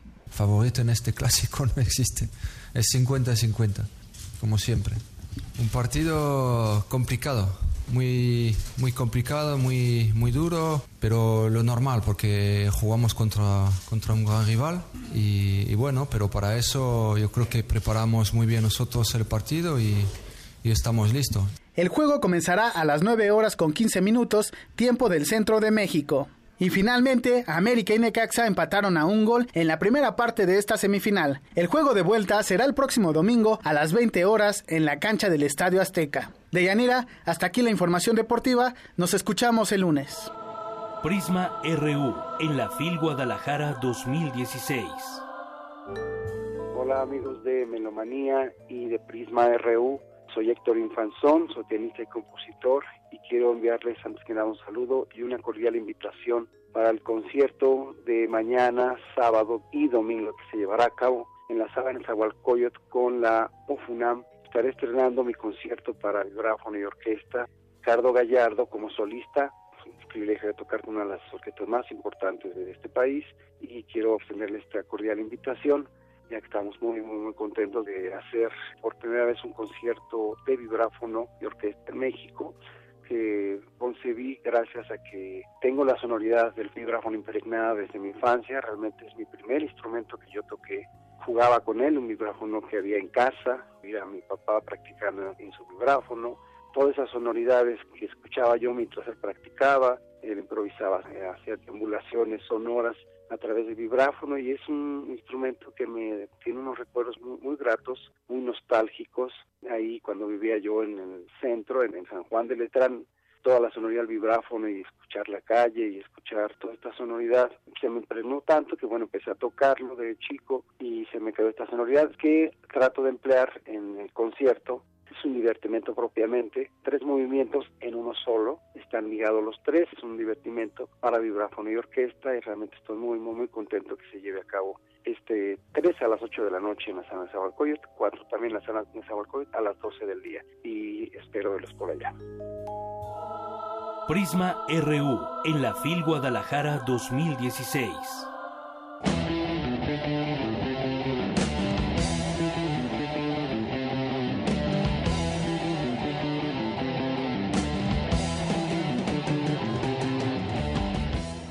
Así con ese músico y esa con esa música y ese ritmo de Iron Maiden, presentamos a Cindy Pérez porque ella estuvo en la conferencia entre las células, la ciencia ficción y el rock. ¿Qué tal, Cindy? Buenas tardes. Buenas tardes, auditorio de Yanira. Hoy nos sumergimos en las profundas aguas de la ciencia y de la ficción. Eh, como bien dices, durante la conferencia entre las células, la ciencia ficción y el rock, el físico, divulgador y escritor David Blanco Ledesma habló de los estereotipos que pesan aún sobre los científicos. Vamos a escucharlo. Tema al que yo he dado muchas vueltas porque a la hora de yo de escribir sí que he intentado utilizar la ficción en mis libros para eh, romper un poco los estereotipos. ¿no? Muchas veces escribo historias que son aventuras, que tienen elementos científicos, pero que intentan romper con esta imagen de que la gente que se dedica a la ciencia es gente que tiene problemas emocionales, eh, que no se relaciona bien con los demás, que son hombres blancos, también hemos visto que es mucho el estereotipo del, científico, y acercar un poco más la ciencia a cómo son los científicos de verdad, que son personas como todo el mundo, pero que en lugar de dedicarse a otras actividades, pues su pasión es el de descubrir cómo funciona la, naturaleza. Por su parte, Jordi Oyokeki, biólogo, escritor y también integrante del grupo de metal Glory Hall, dijo que muchas películas de ciencia ficción están basadas en hechos científicos. Estas son sus palabras. Las obras de ciencia ficción, ya sean de literatura o del cine, que más se recuerdan son aquellas que, a pesar de que sean ficción, tienen una base, una científica que puede, ser posible, ¿no? Es decir, está bien que sea ficción, pero la persona que lee ciencia ficción o alguna película de ciencia ficción se lo tiene que creer, ¿no? Es decir, esto a lo mejor hoy en día no es posible, pero de aquí a unos años lo será. Tipos musicales que más se ha em, reflejado, más se ha inspirado en la ciencia o en la ciencia ficción es el rock, por ejemplo. Pongo algunos ejemplos. El caso de David Bowie con su disco eh, Stardust and the Spiders from Mars es la historia de un personaje, Ziggy Stardust, que es un alienígena que viene a la Tierra para, para dar un mensaje de esperanza, ¿no? De Yanira ante un público juvenil. Ambos científicos coincidieron en la necesidad de difundir más la ciencia, pues de una forma amena. Ese es el reporte que te tengo. Gracias, Cindy. Bueno, muy interesante lo que dice este último científico. Las obras de ciencia ficción, además, no las tenemos que creer, tienen que estar bien hechas. No es lo mismo algún tipo de ciencia ficción que otra. Hay que creérsela y, sobre todo, este, eh, pues esta mezcla también con la música. Esa música, sin duda, es muy importante también. Así es, Yanira. Gracias, Cindy. Y bueno, de ahí nos vamos ahora con mi compañera Ruth Salazar, que también ha estado en estas distintas coberturas aquí en la FIL. Cuéntanos de qué nos traes la información. Ruth Salazar, buenas tardes. Gracias, Deyanira. Buenas tardes. Así es, en coordinación con el Consejo Nacional de Ciencia y Tecnología, la FIL de Guadalajara organizó la mesa Hemos llegado al límite del planeta, donde expertos en temas ambientales dialogaron sobre los retos que enfrentamos ante los efectos del cambio climático. Jaime Urrutia Fukuwachi, académico del Instituto de Geofísica de la UNAM, explicó que conocer el impacto ambiental es parte de los objetivos que tiene la expedición internacional subacuática del cráter de Chicxulub en la península de Yucatán, proyecto del cual es, es el principal investigador. En su intervención, la bióloga Itza Castañeda destacó que recientemente México firmó el Acuerdo de París adoptado en la COP21 y por ende está comprometido a contribuir con la descarbonización. Pero es necesario que la población se interese más en estos temas con la finalidad de ejercer presión social. Escuchemos. Y además México ha hecho compromisos muy fuertes por bajar los gases de efecto invernadero, lo cual es muy bueno. Lo difícil es qué estamos haciendo, cómo lo estamos haciendo, quién, a quién le interesa. Pero el cambio climático no es algo que le interese y la gente no lo conoce ni sabe a qué se ha comprometido México. México firmó, ratificó y es ley.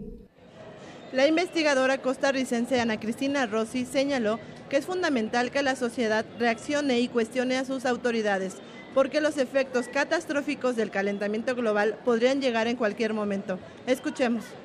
¿Qué sabemos? No sabemos nada. Podemos amanecer un día de estos con el mar calentándose, calentándose, porque no sabemos, los científicos no pueden calcular cuántos joules lleva ya hasta que diga hasta aquí, ahora cambio. Eso es una ley física, ¿verdad? Lorena Aguilar, consejera de la Unión Internacional para la Conservación de la Naturaleza, explicó que el cambio climático tiene impactos diferenciados entre las personas, según su género, pues algunos estudios revelan que las mujeres son más perjudicadas por los efectos. Escuchemos. Tenemos una población adulta envejecida y tenemos más cantidad de jóvenes. Y tenemos un campo despoblado y tenemos ciudades con crecimiento. ¿Y qué tiene que ver eso con adaptarnos al cambio climático? Tenemos que analizar los factores sociodemográficos desde estos enfoques para ver hacia dónde las políticas de adaptación se dirigen. Finalmente, los especialistas coincidieron en organizar eventos en más eventos de esta naturaleza, porque una sociedad informada y preocupada por el futuro del planeta es lo que se requiere para que los gobiernos de los países reaccionen y actúen en consecuencia. Hasta aquí la información de Yanira. Gracias, Ruth. Muy interesante este tema. Si supiéramos de verdad lo que puede pasar en cinco años y cómo va avanzando los efectos del cambio climático, algo, algo nos pondríamos a hacer y yo creo que es momento, estamos aún a tiempo, hay por ahí también en internet muchas, muchas eh, manuales donde podemos ayudar con acciones sencillas a revertir los efectos del cambio climático.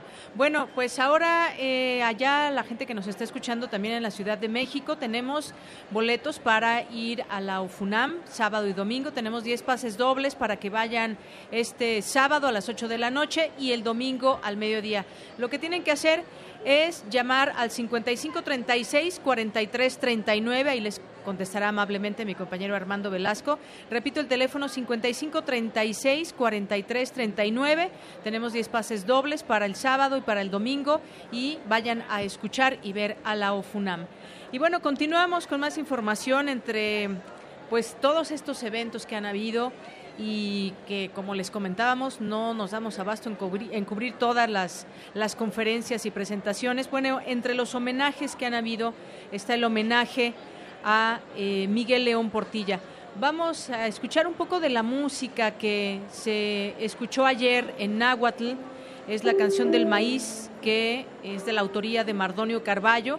Estuvo cantada en náhuatl y traducida por Ofelia Medina. Esto es parte de lo que se escuchó al término de este homenaje.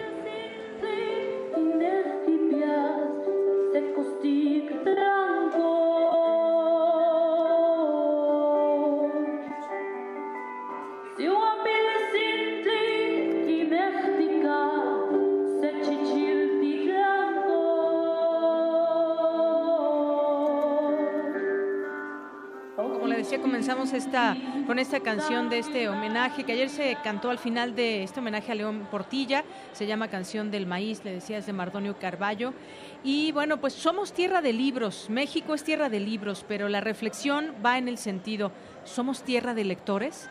¿Qué falta para que seamos tierra de lectores? Es la reflexión que nos dejó el maestro, el doctor Miguel León Portilla, en el marco del homenaje que se le rindió ayer en la Feria Internacional del Libro Guadalajara 2016, dentro del encuentro de literatura en lenguas originarias de América, en la sala Juan Rulfo, una enorme sala que lució más que llena. Los oradores del evento, el rector de la Universidad de Guadalajara, Iscoatl Tonatiu Bravo Padilla, Raúl Padilla López y José María Muriá, hicieron un reconocimiento a su obra, una obra que es un legado que nadie más ha hecho y que sin duda es digna de seguirse conociendo. Tengo mis repisas de libros llenas de la obra de León Portilla, dijo José María Muriá, uno de los discípulos del maestro. Con una sonrisa en el rostro, el filósofo e historiador mexicano, principal experto en materia del pensamiento y la literatura náhuatl, dedicó al público un no tan breve discurso lleno de experiencias y reflexiones acerca de México. Dejó en la mesa bien puesta esta premisa, si somos tierra de libros, también somos tierra de lectores. Ojalá dijo que México recobre su papel de tierra de lectores. Escuchemos cómo lo refirió él mismo. Somos tierra de libros, pero no de lectores. Esta feria irradie mucho más. Ojalá que México recobre su papel de tierra de libros.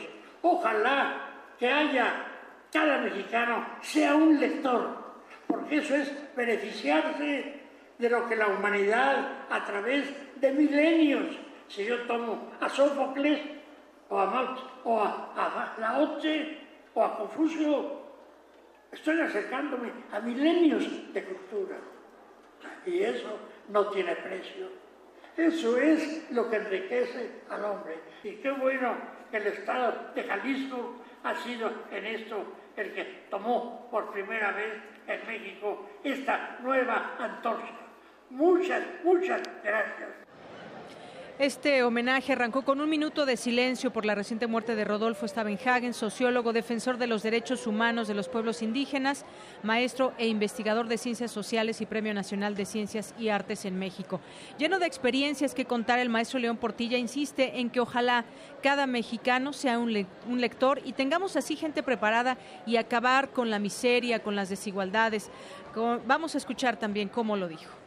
Gente preparada si queremos que los mexicanos podamos ponernos de pie, acabar con las desigualdades, acabar con la incuria, acabar con la miseria, porque sigue la miseria. Yo el otro día pasmado. Discuten que si se va a subir el salario mínimo, 8 pesos o 10. ¿Y cuántos son 8 pesos al cambio de hoy? Son unos cuantos centavos de dos. Y discutir, qué barbaridad pues somos un país que si tiene gente preparada no se plantearía problemas tan absurdos.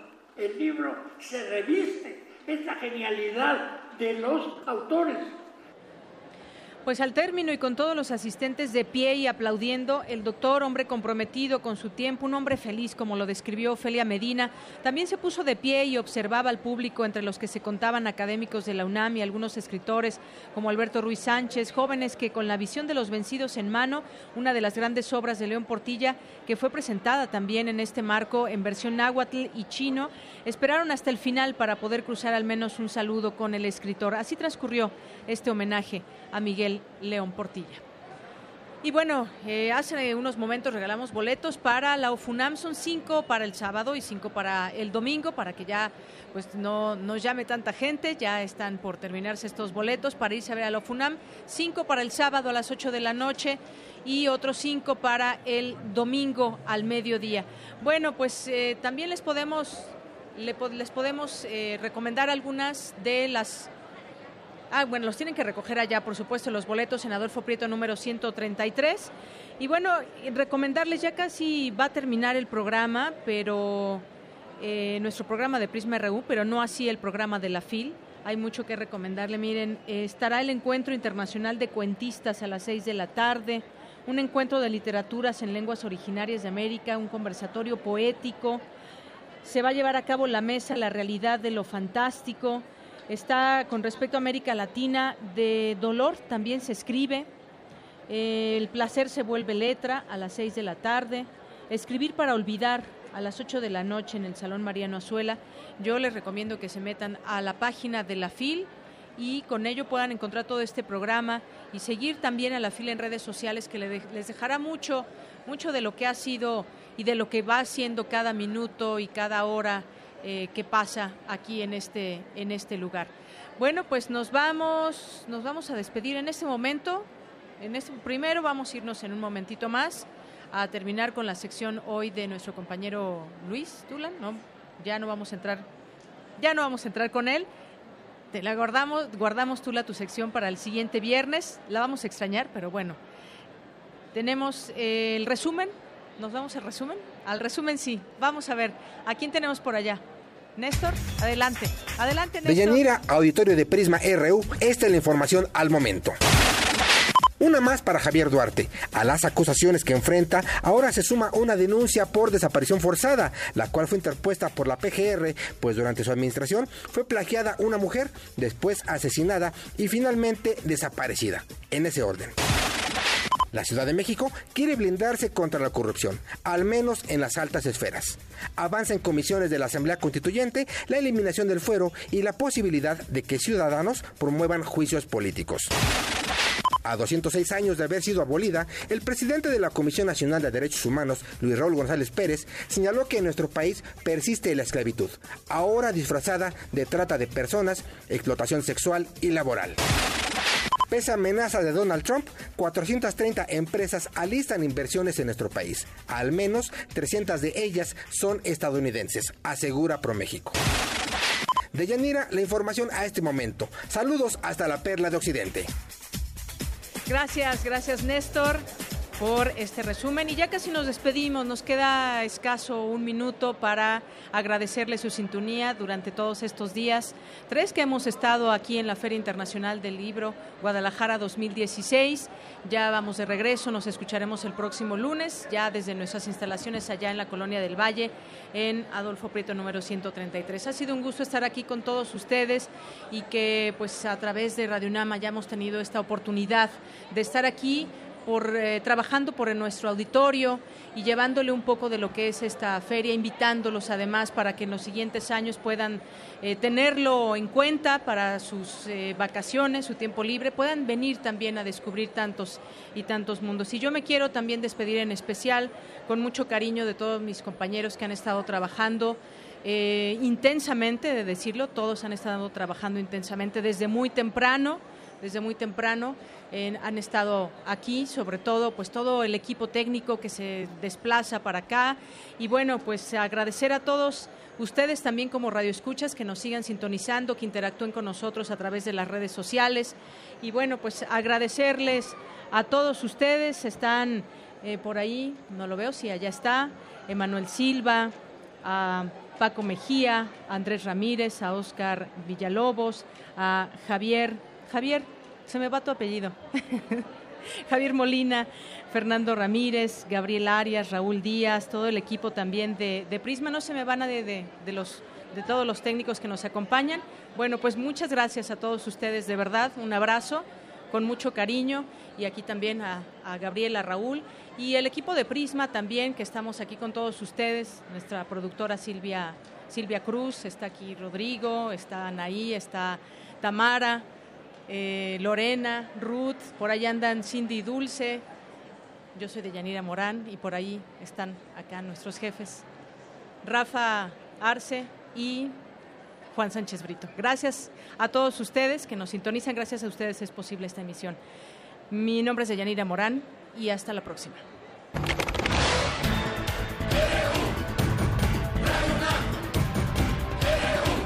Prisma RU los perfiles del acontecer universitario de México y el mundo en una frecuencia. De lunes a viernes, de una a 3 de la tarde.